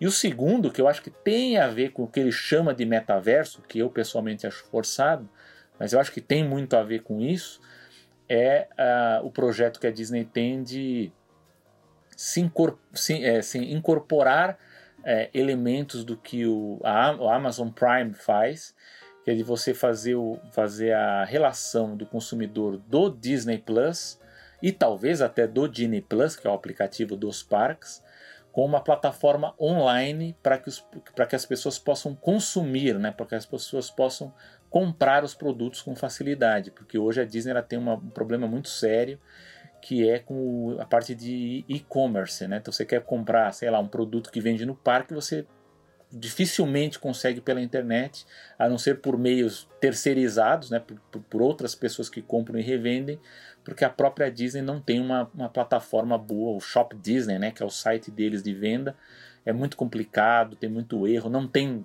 tem uma, uma seleção muito, muito baixa, né? Muito pequena de produtos, então a Disney perde muito dinheiro nessa parte de, de comércio eletrônico. Né? Então, eu acho que o que o, o Bob Chapek está chamando de metaverso vai ser, geral, vai, pelo menos a minha visão, pelo menos o que eu entendi da explicação, é uma criação de uma plataforma semelhante ao da Amazon, mas que incorpore todos os setores da Disney ali, então na parte de interação, de consumo de, de audiovisual e de consumo de produtos relacionados aos filmes e aos parques. Então acho que isso é que a gente pode ver aí no, nos próximos anos e porque a gente percebe pela fala, né, quando Bob Chapek fala, inclusive, que eles estão eles estão explorando o fluxo de, de, de caixa dos parques e agora com, também com os reajustes aí do, do Disney Plus, né, com as novas faixas aí de assinantes, porque a compra da Fox, e isso agora a gente vê analistas aí de investimento falando,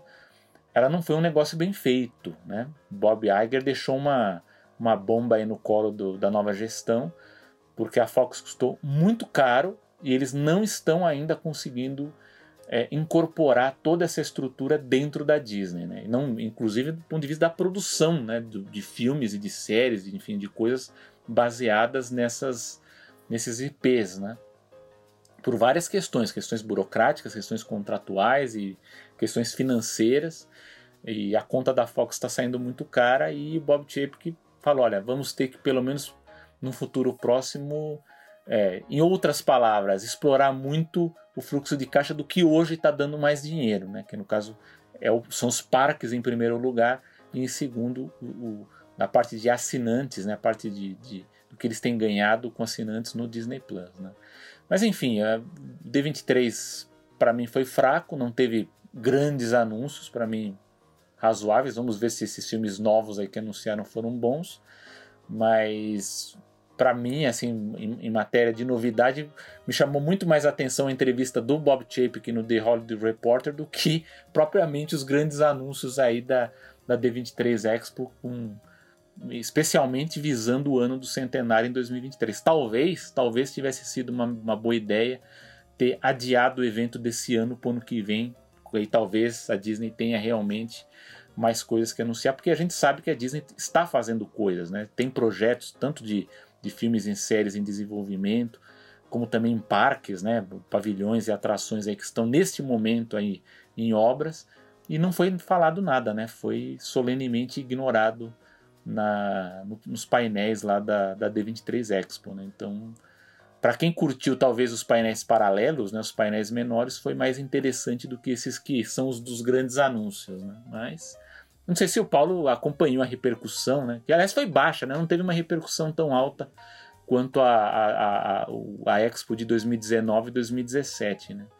Mas não. Exatamente. Achei bem morno esse ano. Uhum. É, eu acabei não acompanhando os painéis, assim, os painéis mesmo. Então fiquei mais acompanhando rede social para ver os o que, é, que até porque é, eu, eu, não expliquei, né? Mas na verdade os que são transmitidos realmente é o Lenda Legends, né? O Disney, as uhum. lendas Disney e o de parques e resorts. Os de filmes geralmente a gente só vê trechinhos, né? E o que o pessoal depois Isso. repercute dos anúncios. Então, tanto que eu até é, comentei né, na, sua, na sua apresentação, na entrada, você falou assim: ah, vamos também agir como fãs. No caso, fãs pé da vida, porque foi bem morno mesmo. Mas, assim, tem algumas coisas que eu queria só mencionar aqui que eu achei. Vou, vou falar assim: o que, que eu achei interessante, interessante o que, que fiquei meio na dúvida e o que, que achei meio nhé, meio sem, sem graça. Por exemplo, a, a, premissa e o trailer do Desencantada, né? Do, do Encantada 2. Eu tenho medo desses achei... filmes do Disney Plus. Né? Não, eu, eu concordo. Assim, o, o, primeiro Encantado eu acho um filme divertido. Mas eu gostei muito da, da, da, da, premissa, justamente que eles brincam com isso, de que vai acontecer alguma coisa no, no filme que onde a. a, a você esqueci o nome da, da, da princesa lá, da principal. Gisele, isso. Que a Gisele ela vai se tornar, a, a, em algum momento, vai se tornar a madrasta má né? Eu achei, eu achei uma, uma sacada muito legal. O, o trailer em si é bacana, achei legal. O Wish que você falou, que é, eu, assim, como você falou, assim, a apresentação é um absurdo de não ter nada, sendo que o filme está há um ano da estreia.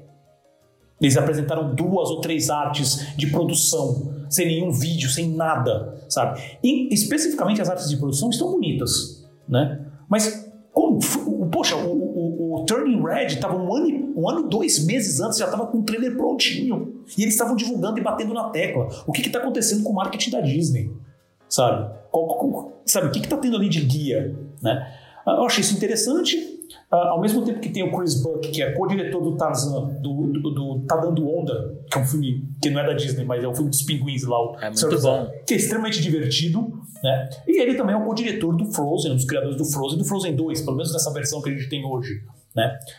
Uh, Por isso que eu tenho alguma tava... esperança, né? Porque ele é um veterano da Disney, tem bons filmes no currículo, né? Ao mesmo tempo, óbvio que eu não tô culpando, não dá pra culpar uma pessoa por um filme inteiro ser ruim, né? Ah, tá, por uma sim. confluência de não, coisas. Não, não, não, calma. É, a, não ser que seja, a não ser que seja filme do Michael Bay. A não ser que seja depois que você vê as oito temporadas do Game of Thrones, você sabe especificamente que o culpado são os dois showrunners. Sim. Você tem claramente isso. Né? Mas nesse caso é meio complicado. Só que o histórico, para mim especificamente, não é tão bom. Que é a Fon, é, não sei como falar esse sobrenome, tá? Então desculpe. É, Fon Vera, Verasutorn que ela foi head de história do, do Raya e o Último Dragão. Hum. Que eu acho um filme que tem o problema, da, ele tem problema sério na história. É, ele é problemático. Né? Exatamente. Mas assim, pelas poucas cenas, parece interessante, como você falou a questão lá do, de brincar com aquarela. Tem os easter eggs Mas, é que eles destacaram, é, vai ter muito. É, como é que é? Eu ia falar que é o DCU, é. Né, que é o Disney Cinematic Universe. Vai ser o começo do, do, metaverso, do grande universo dos filmes da Disney. Eu tô tirando o sarro, mas vai saber o que passa na cabeça deles, viu? Só isso que eu queria dizer. É, o, o, a, o Win, Win or Lose, que é a série do. a primeira série da Pixar, eu achei muito. A, a, assim, eu já sabia disso, mas é legal mencionar de novo. A premissa é muito legal. Que é uma série, eu não sei quantos episódios vai ter, não sei se são oito ou dez episódios, só que cada episódio é, é, é pela visão de um dos personagens de um time de beisebol até o, o, grande jogo que eles vão ter. Eu gostei muito dessa premissa, é tão simples, mas, cara, dá pra fazer tanta coisa. E, eu, e isso me deixou realmente empolgado. Essa, essa série eu tô empolgada para ver. O Hélio também achei legal, uh, mas ok, não tem nada ainda para se comentar. Uh, o Hélio, sabe o que me pareceu? Pareceu aquele, sabe o projeto B? do estúdio, assim, ah, estamos fazendo um filme novo. Ah. Ficou, é, e pode ser é. que não seja. Mas ficou é. da mesma forma que a Pixar anunciou Turning Red no início, que as pessoas falaram, não, esse não vai ser o grande filme. Na verdade, o que a uhum. Pixar, o Lightyear vai ser o grande filme. Ficou é, parecendo é, é. isso na apresentação agora do. Lembra, lembra um pouco de história Disney isso? Ah, esse filme, esse filme do, do, do leãozinho aí não vai dar nada. O que a gente quer mesmo é o filme da Índia. É. Né? Pocahontas que vai ser tudo isso. Não, Rei Leão. E a história mostrou, né? Uh, outra Como o Turning também... Red se tornou mais sucesso é, que o Lightyear, é, né? É, é. O Encanto também a gente estava com uma expectativa não muito boa e estourou, assim, né? estourou, né? É um filme que estourou muito forte. Né? Então, por exemplo, a, a, exposição Disney Disney Send Exposition, né? É, que, vai, que, ela vai rodar o um mundo e ainda vai gerar um, um livro de também, arte. Bem legal. E isso parece ser bem interessante, né? Uh, e as cidades não estão todas definidas. Vamos ver se São Paulo se candidata a algum exato, museu aí. Exato. Estão exato. procurando os museus. Coisa, é, se não tiver alguma coisa no Brasil, não faz sentido, na minha concepção. Mas parece bem interessante. E a questão que você falou da área do Viva, do encanto dos vilões, puta ideia legal. o problema é isso que você falou. Foi, principalmente no caso de Encanto, que foi o estouro que foi, a, o estouro que foi há poucos meses atrás, um ano que seja atrás, e ah, vai ter uma área do Encanto. Assim só? Cadê mais coisa? Cadê a pump circunstância? Né? Uh, gostei muito que é um anúncio que não foi especificamente feito, uh, eu acredito que não foi especificamente feito na feira, mas eu não tenho certeza. Mas saiu que eu gostei, que achei muito bonitinho, que é o, o, o, o novo jogo que vai sair, que é exclusivo do Switch, que é o ah, Illusion sim. Island. É, teve né? um painel dos que games que foi um painel paralelo que eles mostraram isso. isso é. Perfeito. Nossa, e saiu um trailer que é, que é baseado no estilo da, da, da animação do Mickey que tem hoje. Né? E obviamente com esse nome Illusion Island, que é obviamente que é puxando, tentando puxar, principalmente fã antigo que gostou de Castle of Illusion, né? World of Illusion e tudo mais dos jogos antigos de Mega Drive e tal, é, que vai vir para 2023. O trailer, você acha facinho no YouTube, muito, muito bonitinho, tá? Uh, o que, que me deixou meio na dúvida? Que nem o Luciano falou, a questão do Iwaju, né, que, é o, que, é o, que é um dos projetos africanos e tal, uh, saiu uma, uma imagem oficial finalmente, né? Eu não sei, alguma coisa no character design não, não, não me bateu, mas ainda estou muito curioso para ver o que vai sair daí. É uma parceria animado, nova. Né? Porque ele só mostra é, ver a animação. Né? Exatamente. Que, que, novamente, volta naquele. Que acho que é aquele ponto que você falou. As apresentações foram tão mornas, justamente no, no momento que você tinha que fazer todo um barulho sobre aquilo. Foi um negócio, ó, tá aqui uma imagem. Tá aqui duas imagens. apresentar um teste, né? Não é possível Exato, que não haja teste de alguns deles. É. é. Sabe, alguma coisa já deve estar pronta disso daí. Pelo menos para você já ir incitando. O pessoal, como é que é? Joga coisa para o pessoal começar a discutir sobre. Né? Uh, a questão do, do, do Tiana's Bayou Adventure, né? Que é, que é o Splash Mountain com a capa nova, que eu fico meio assim, porque aí é mais o meu lado Disney fã velho chato, que eu tenho um carinho pelo, pelo Splash Mountain, pelo, pelo Kinkas e pela tro, tropa toda lá, né? É, Não, eu, tenho, eu tenho ali então, eu tenho dupla, dupla crítica, né? Primeiro, lógico, porque eu gosto muito do, do Canção do Sul, porque eu acho a parte animada, Sul, a parte animada, exato. eu acho talvez um dos melhores exemplos de animação Disney. Sem dúvida. Mas também eu fico, eu fico muito curioso como eles vão tematizar porque New Orleans não tem montanha, né? Então, eles, pelo, pela maquete, a gente vê que eles colocaram umas árvores bem grandes, né? Uma, uma torre ali do lado, é... meio que para tentar dar uma, uma é... disfarçada na montanha. Mas, pô, mas, Selby, ver. mas Selby, tem, tem, tudo a ver. Nova Orleans com. com não, eu achei, e uma coisa que eu achei legal é que. eu tô enchendo o saco, é, Eu achei uma coisa, isso sim eu achei interessante, que eles falam que a história que vai ser contada na, nessa atração é a continuação do filme, né? Vai ser uma coisa que acontece depois do, do de como ah, termina o filme. Não tinha, é, isso eu não tinha lido. Eles, eles é desenvolveram, é eles não vão recontar o filme na atração. Vai ser, vai ser uhum. a continuação do filme na atração. Então isso vai ser interessante. Que bacana. Que bacana. Bom, então, assim, eu fico assim agora, mais, mais questão de fã mesmo.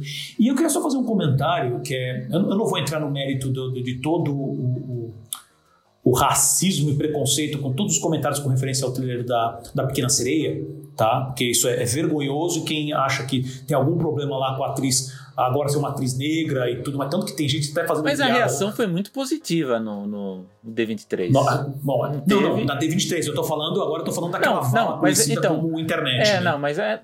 Ah, ainda, vou, ainda até coloquei. Eu só recebi uhum tweets e posts negativos de gente repercutindo. Porque assim, eu, pessoalmente, ao contrário do, do que aconteceu lá com o beijo do Lightyear e outras coisas, eu, ah, via, tá.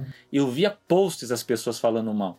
O da Pequena uhum. Sereia, eu pessoalmente não tô vendo, mas eu, eu falo assim, eu uhum. sempre vejo como termômetro o que acontece no evento porque são fãs chatos que estão lá. E a ah, tá. reação tá. Foi muito positiva. Sim, né? do, sim. Do, eles então, assim, mostraram assim, um clipe, eu... né, do, do isso, do filme, né, isso. né? Da, é, da canção. Eles mostraram, né? eles mostraram, na verdade, para eles lá a é. canção inteira do Part of Your World. Que esse é o único comentário que eu queria fazer. Tanto que eu só tô tirando é. isso da frente, porque foi muita pauta também de, de, de, é. de, redes sociais. Eu falo assim, gente, pelo amor de Deus, não é essa minha preocupação. Minha preocupação, minha preocupação como fã, né, do, principalmente do Pequena Sereia, que é um filme que eu vi milhões de vezes quando era molequinho, que eu sempre gostei muito das músicas. É, no trailer que saiu, a maneira que ela. Que é justa, o trailer que saiu, né, o teaserzinho que saiu, ele interpreta justamente o finalzinho da música, né, do Part of Your World. E aquele momento, para quem conhece o filme da Pequena Sereia, é um momento que ela tá mais triste. É, no momento, é o final da canção que ela, é, que ela tenta alcançar e não consegue, ela termina a canção triste. Que é o que. É basicamente o ponto de virada do filme. É. O, o I Want Song, né? A canção do que, que ela quer, o que, que a personagem deseja. E, e ela termina justamente no ponto de virada. É a primeira virada, né, Ali? Exatamente. E no, no, no, desenho ela tá triste, ela tá pequena. E no, no, no trailer mostra ela fazendo um, uma nota final ali meio alta, como se fosse fazendo firula em cima da música que me deixou meio assim. Tô falando de fã chato mesmo. Em compensação, que eu só achei muito louco, porque teve alguma pessoa lá dentro do evento que vazou uma parte maior desse final. Né? Na verdade, parece que vazou o, o, o, a canção inteira. E logo antes dessa sequência, eles dão uma interpretação criativa para a música que eu acho que ela elevou o que eles fizeram no primeiro filme, que é quando ela levanta a mão. Que ela dá, ela dá, ela dá um sentido de tipo, eu tô tentando alcançar e não consigo, mas com uma força na canção que eu falei, é isso. Só que ela quebra nesse final que devia ser mais triste.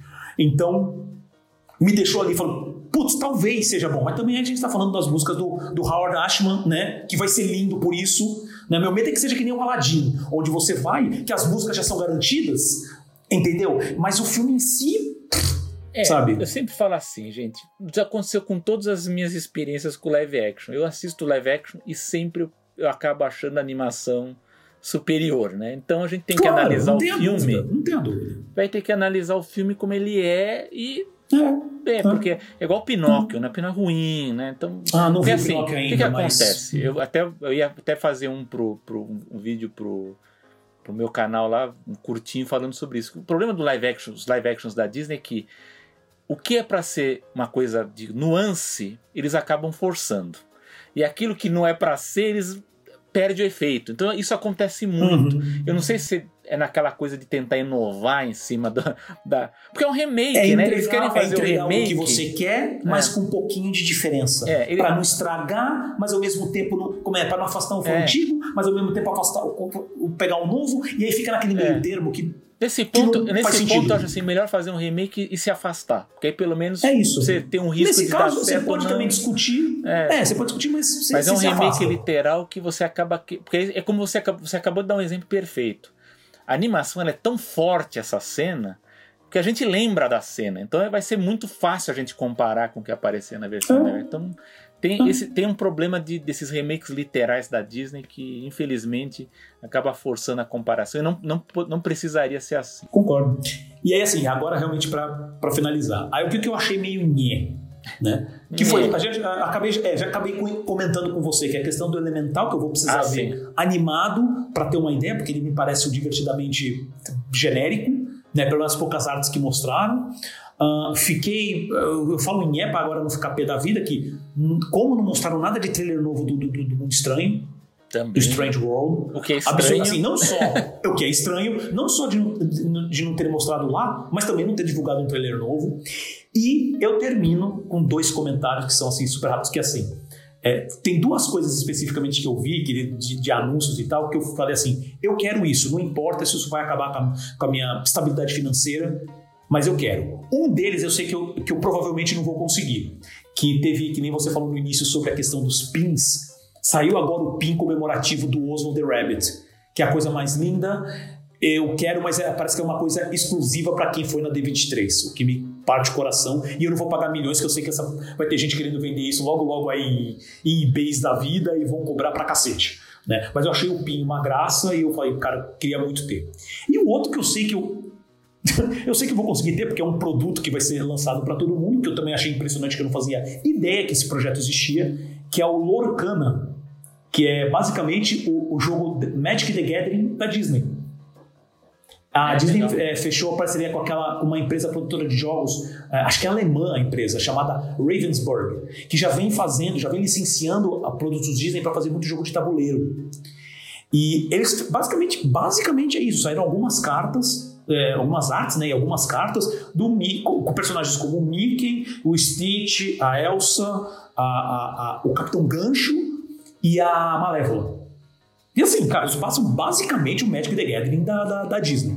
E assim, como eu sou também essa com todo respeito ao pessoal que escuta o podcast, mas eu sou como essa putinha de Disney, como eu falei assim, ao mesmo tempo que eu tô agora no segmento anterior, descendo o pau nas práticas terríveis de mercado que eles fazem, assim, com, com referência a, a, fornecedores, né, que, que fazem, a, que ajudam a criar a magia Disney. sabe? Que tem que ser criticado mesmo, eu não, não mudo minha posição quanto a isso. Mas você vê esse tipo de coisa, eu falo, cara, eu preciso ter essa porcaria, sabe? Então, é porque realmente a arte. Tem muitos dos artistas que eu gosto bastante, né? Muito artista que eu sigo no Instagram que vai participar fazendo artes para esse, esse, esse jogo. E as artes estão uma graça, estão muito, muito boas, sabe? E eu falo, cara, mecânica de Magic, que eu que sou um, um fã imbecil de Magic the Gathering, os personagens da Disney, eu não vou nem entrar no mérito porque teve um, teve um cara aí na, na internet que pegou todas as cartas que lançaram e ele simplesmente adaptou para as cartas do Magic e eu falei assim, eu quero os dois, né? Porque eu tenho dessas. Então, assim, essas basicamente são as minhas opiniões, porque é, o, o, último ponto que eu poderia falar, só que pudesse ter a ver com um pouco de negócio, é falar assim, cara, em 2023, em 2024, vai ter dois filmes da Pixar com diferença de dois meses entre eles nos cinemas que é o Hélio em abril ou maio e o Divertidamente 2 em julho ou agosto. Se você pegar todo a, isso que eu tô falando só de Pixar, que é uma coisa que eu também que você tinha comentado, que é um saco. A Disney hoje está com, com marcas tão fortes e ela está com, com, obviamente que a Marvel hoje é o grande carro-chefe. Você pega o, o, o, calendário de lançamentos, três, quatro filmes da Marvel por ano, mais dois filmes da Pixar, talvez um da Disney, mas provavelmente um de Star Wars ou de alguma outra marca grande. Eles vão ocupar os cinemas de janeiro a dezembro. Ou Aqueles não, que a gente pode ser que alguns vão direto pro Disney Plus, né? A conferir não, não, não, também. Não, né? eu tô, não, eu tô falando de filmes que, que eles confirmaram fazer. Isso aqui vai pro cinema. Porque tem muita coisa que tá indo pro Disney Plus direto, né? É, por exemplo, o próprio Encantada 2 vai direto. Pra, tudo bem que é mais próximo o filme, mas ele vai pro, direto pro Disney Plus. Sendo que o primeiro foi pro cinemas. Né? Então, assim, eles vão ocupar os cinemas de ponta a ponta. Não vai ter, é, é, é Disney, é a grande marca Disney, todos os personagens de Disney, de janeiro a dezembro, e, e, e entrando na questão dos negócios, esses contratos terríveis que eles fazem nesse processo. A Disney está com uma força cada vez maior. Gente, é ruim isso. Tá? E não é eu comprando Lorcana, sabe, que vai fazer eles mudarem de ideia votem direito, pensem, comecem a discutir é coisas sobre legislação. Também, né? Porque a gente vê também muita então, coisa boa. Porque assim, a questão dos artistas, é isso que eu tô falando assim, eu, eu gosto, eu, eu, sempre falava isso para amigos, eu não sei se eu já falei aqui na animação. Eu gosto do Disney, do legado do Disney, não da Disney, sabe?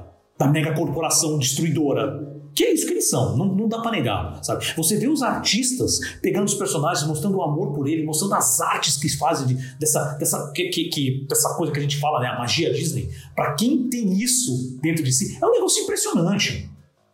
Só que aí você descobre todos esses, esses maniqueísmos por trás e dá uma raiva do caramba. Mas assim, o do Orkana eu achei sensacional e eu vou ser obrigado a comprar, desculpem. Esses são os meus comentários sobre a D23. Eu também, já, já chego, já terminei. E agora queremos saber a sua opinião, caro ouvinte. Deixe seu comentário em nossas redes sociais. Para achar a gente, basta procurar por Animação POD, ou normalmente Animação já funciona, né? Mas uh, nem sempre. Tá? Então, no Instagram, no Facebook, LinkedIn, no Twitter, no YouTube, onde a gente posta diariamente, a gente, tá, a gente já melhorou pra caramba agora a nossa frequência de postagens, tá? sobre o mundo da animação e seus negócios. Além disso, sigam os nossos Twitters pessoais. O meu, arroba Paulo Martini, e o Selby, arroba Selby Pegoraro. E passamos para as dicas culturais. Meu amigo Sérgio, eu tô vendo aqui um roteiro que você não anotou ah, mas eu tenho, é culturais. não tive tempo Boa. de preencher, mas eu tenho. Não, Uma aqui bala, vai ser em homenagem à nossa produtora e editora de imagens aqui, a Ana, porque a gente falou muito mal do Sandman, então eu, que, eu, vou, eu vou dizer uma coisa que eu gostei muito, que foi o episódio surpresa lá, Um Sonho de Mil Gatos, que tem animação. Hum, que animação, que animação. Que é uma coisa maravilhosa ali. Eu gostei muito de. Gostei muito dessa coisa de de, de incluir animação ali, ficou um resultado muito legal. Gostei muito. Então, para deixar a Ana aqui animada, aqui, aqui nos bastidores ela já está empolgada, ela já, ela já devolveu a carta de demissão que ela tinha colocado aqui na, boa, no início da boa. sessão e para voltar. E eu tenho uma segunda dica que tem a ver com a a morte né, da, da Rainha Elizabeth né, na, na, no Reino Unido, hum. que numa, passou uma reportagem muito legal é, mostrando cenas de filmes em que ela era, ela, ela era representada, né, que faziam brincadeira com a figura dela. Né, e mostrou uma imagem de uma animação que eu não tinha assistido, né, chamada Queen's Cord, que Cord é a raça dos cachorrinhos da rainha, né? Aqueles cachorrinhos pequenininhos. Ah, eu sei do que você tá falando. Que hum. é, aqui no Brasil acho que, se, acho que se chama é Corgi. Corgi, Corgi. Corgi Top Dog, o nome do filme. Acho que tá na Netflix. Ah, tá. E é legal porque a cena, eu acho muito bem feito o acting da cena, que é a rainha e o, e o Trump, né? Então, muito bem feito. Eu fui assistir, fui conferir mais e, e, achei bem, bem legal, bem divertido. Então, pro, pro pessoal que tiver curiosidade, ver o filme aí da, dos cachorrinhos da rainha aí, que eu achei bem legal. É uma produção belga, né? Produção belga falada em inglês. Bem interessante. E é isso mesmo, assim, o filme se chama Korg Top Dog mesmo. É. Tá, tá, parece que tá no Netflix. Né? Bom, eu já comentei, né, já fiz meu comentário sobre, o, sobre minha dica cultural, que é o documentário Life After Pie, que foi dirigido pelo Scott Lebrecht, se eu não me engano, acho que fala assim, e produzido por a Christina Lee Storm. E ele tá. Ele é um documentário até curto, assim, tem 30 minutos. Tá? E está disponível gratuito no YouTube. Tá? A gente vai colocar, eu coloco lá o, o, o link direto tá, na descrição desse episódio, para as pessoas que querem trabalhar com, com efeitos visuais, ter essa, ter essa ideia tá? Uh, de como funciona a indústria, como está a situação da indústria hoje, mas também vendo esse documentário de, de, quase 10 anos atrás, que ele foi lançado em 2013, 2013, 2014, desculpa, 2014, então de, ou, praticamente 8 anos atrás, e, e para você, porque novamente essa, essa é a ideia da animação, sabe? A gente pode ficar aqui, eu e Seb já conversamos muito antes mesmo do, do, da animação, às vezes que a gente se encontrou, que a gente começa a falar sobre animação, principalmente Disney. Cara, nosso papo não acaba. É impressionante, porque uma coisa puxa a outra e puxa a outra e vai embora. Mas é preciso saber, principalmente a pessoa que quer trabalhar, entender melhor de como funciona toda essa dinâmica. Então, acho muito bom, o documentário é muito bom, é triste pra caramba, né? Uh, espero que não, não não tire a vontade da pessoa de trabalhar na área, mas pelo menos vai dar uma ideia, uh, um pedaço da ideia de como é trabalhar. E também, uh, como a gente está ainda falando de negócios aqui, eu quero falar sobre um filme que vai sair, tá para sair agora, acho que é semana que vem que sai o filme, chamado The American Dream and Other Fairy Tales, que é um documentário uh, que foi dirigido pela Abigail Disney, que é ela é neta do, do desculpa, ela é filha do Roy, do Roy Disney, né? Né? Ela, é, ela, é, ela, é, sobrinha neta do Walt Disney, né? Sobrinha neta do Walt Disney, perfeito. Já tem trailer também disponível na, na, na, no YouTube e ela vai basicamente falar, just, porque assim, ela é uma crítica ferrenha da mega corporação Disney, como é hoje, e ela falando de como a Disney praticamente deixa os funcionários, essa é uma das premissas né, do documentário, deixa os funcionários, uh, não, não paga o suficiente para o funcionário uh, passar um mês, sabe? Seria pagar menos que o, o mínimo necessário Sabe, o funcionário tem que trabalhar na Disney, às vezes, muito mais que 10, 12, 14 horas, pagar uma merreca e o funcionário ainda tem que pegar é, ajuda governamental. Esse é um dos tópicos que ela vai mencionar. Então ela vai lidar muito com essa parte. Eu tô sabe, curioso. De como a Disney cria esse mundo. É. Eu tô muito curioso, eu tô muito curioso. curioso o me pareceu bem. Embora uma parte, uma parte né? do que ela cobrava, a, a, força da pandemia acabou resolvendo, porque é, agora a Disney está tendo que pagar mais porque está faltando funcionário e agora estão oferecendo bônus, universidade, agora tá um Deus acuda porque não tem eu quero, funcionário eu quero ver qual parques, é a né? extensão, né? é, eu quero ver qual é a extensão disso, porque estamos falando da Disney. Né? Acabamos passando agora o episódio inteiro falando como eles apertam de até não dar mais. Então eu acho que não está 100% assim. acredito para alguns cargos chaves, mas novamente, estou chutando, quero ver. Não, cargo né, chave não, com copeira, com o negócio tá, tá com o negócio porque, assim, algumas áreas, né? Algumas áreas da, da estão com muita dificuldade de preencher. Uma coisa. Nem, nem eu fiquei, fiquei até espantado. Né, é, pensar e agora para retomar, complicado. Então, assim, é, o interessante também, justamente por ser uma pessoa da família, que tem, teve, eu não sei como é que está hoje também, né? O acesso a muita informação, principalmente por causa do pai, né? Dela. Então é um documentário que eu estou esperando bastante também. É, o então, pai é dela foi o Roy, Roy Edward, o, né? Que foi o, é o Roy, é, o que Roy foi o chairman. ou é. é. o irmão do Disney. Disney. Que era o pai dele. É. Né?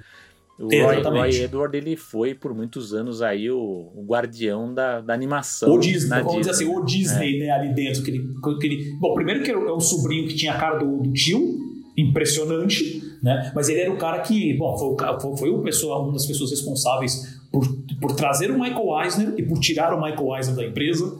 Né? Então, a, acho que também. Eu não sei se alguém tem algum livro Tem uma biografia. Roy, tem, tem, uma biografia. Tem uma biografia. Do, do Poxa, Roy. eu não sabia. Eu vou dar uma procurada porque eu realmente sim, não sabia. Interessante, interessante o livro. Boa. Então, é, é, bom, então, resumindo, minha Fica dica como é dica cultural também, o livro do. Exato, assim, é que, é que vai lançar agora, vai, vai lançar Depois que a em- gente, semana depois que for lançado, se a gente assistir, conseguir ver, a gente comenta. Isso, isso, é. E ele vai ser lançado em, em- em- em festivais ainda. Então eu não sei quando vai chegar em streaming ou em DVD, não dá pra saber. Né? Então, assim, documentário Life After Pi de 2014. Eu vou deixar o link na descrição porque tá de graça no YouTube. Assistam porque é muito bom e é curtinho. E chegamos ao fim de mais uma animação. Selby, meu amigo, algum comentário final? Comentário final que eu participei no Experimenta Anima com os nossos amigos dos outros podcasts de animação. Depois eu vou ver aqui com o Vinícius, se bem que deve estar no YouTube já pra gente destacar, inclusive nas nossas páginas também o, vídeo, né? da- sim. E depois eu vou tentar ver se a gente consegue um, um áudio aí pra gente também compartilhar, que a ideia era que os podcasts também divulgassem os, os trabalhos, mas foi uma, uma discussão bem legal. E o Experimenta Anima, em geral, também foi um, um evento muito curioso, especialmente para ver. é, não só teve discussão também sobre diversidade, sobre também a questão de, de como as outras regiões fora aqui do eixo Rio-São Paulo estão produzindo, mas achei bem interessante as conversas sobre como as produções brasileiras elas estão lidando é, com essa questão de- da, da produção visando já a distribuição internacional, principalmente visando a questão do streaming, né? Como você vai vender uma coisa que tem que dialogar com pessoas de outros países, então tem que ser uma produção mais bem pensada, né? E, é bem legal porque teve discussões sobre isso e foi bem legal ver como, como que isso é pensado. Boa. E Eu também tenho um comentário final rápido, só relembrando uma coisa né, que eu já falei antes. O próximo episódio vai ser um episódio interessante, que vai ser a entrevista com a, com a produtora executiva Marina Rodrigues, sabe? É, é, a gente vai falar um pouco dessa questão de legislação do streaming no Brasil, que situação que está aqui no Brasil, situação que está em outros países. E, obviamente, vai dar gancho também para a gente conversar sobre o, mais detalhes, né? Porque, como eu até comentei no episódio lá da- sobre o caos da Warner, né? É, muitas das informações que eu, que que eu passei para você que está nos ouvindo foi através de informações que ela passou. Então, obviamente que eu fiquei com muitas dúvidas, então a gente vai trazer perguntas para ela. Acho que vai ser bem interessante, vai ser a nossa primeira experiência com uma entrevista. Né? A gente já teve a participação do Renan Frade, mas foi mais uma- um bate-bola entre nós. Né? Mas agora eu quero, a gente vai experimentar esse formato de entrevista também, tentando né, fazer, apresentar um formato diferente, conteúdo diferente para você que está nos ouvindo também. Dito isso, agradecimentos ao Gustavo Pinheiro, edição de som e design, ao Bruno Fernandes, produtor de conteúdo e mídias sociais, a Ana Martini, direção e edição de vídeo, é, que já, já, já rasguei a carta de demissão dela aqui, né? A- aos nossos apoiadores, Renan Frade e Regina Martini, a você, caro ouvinte, que nos ouve e prestigia a cada edição, e claro, ao meu amigo de bancada, Selby Pegoraro. Eu sou Paulo E Martini eu sou Selby Pegoraro. e até o próximo episódio. Até a próxima.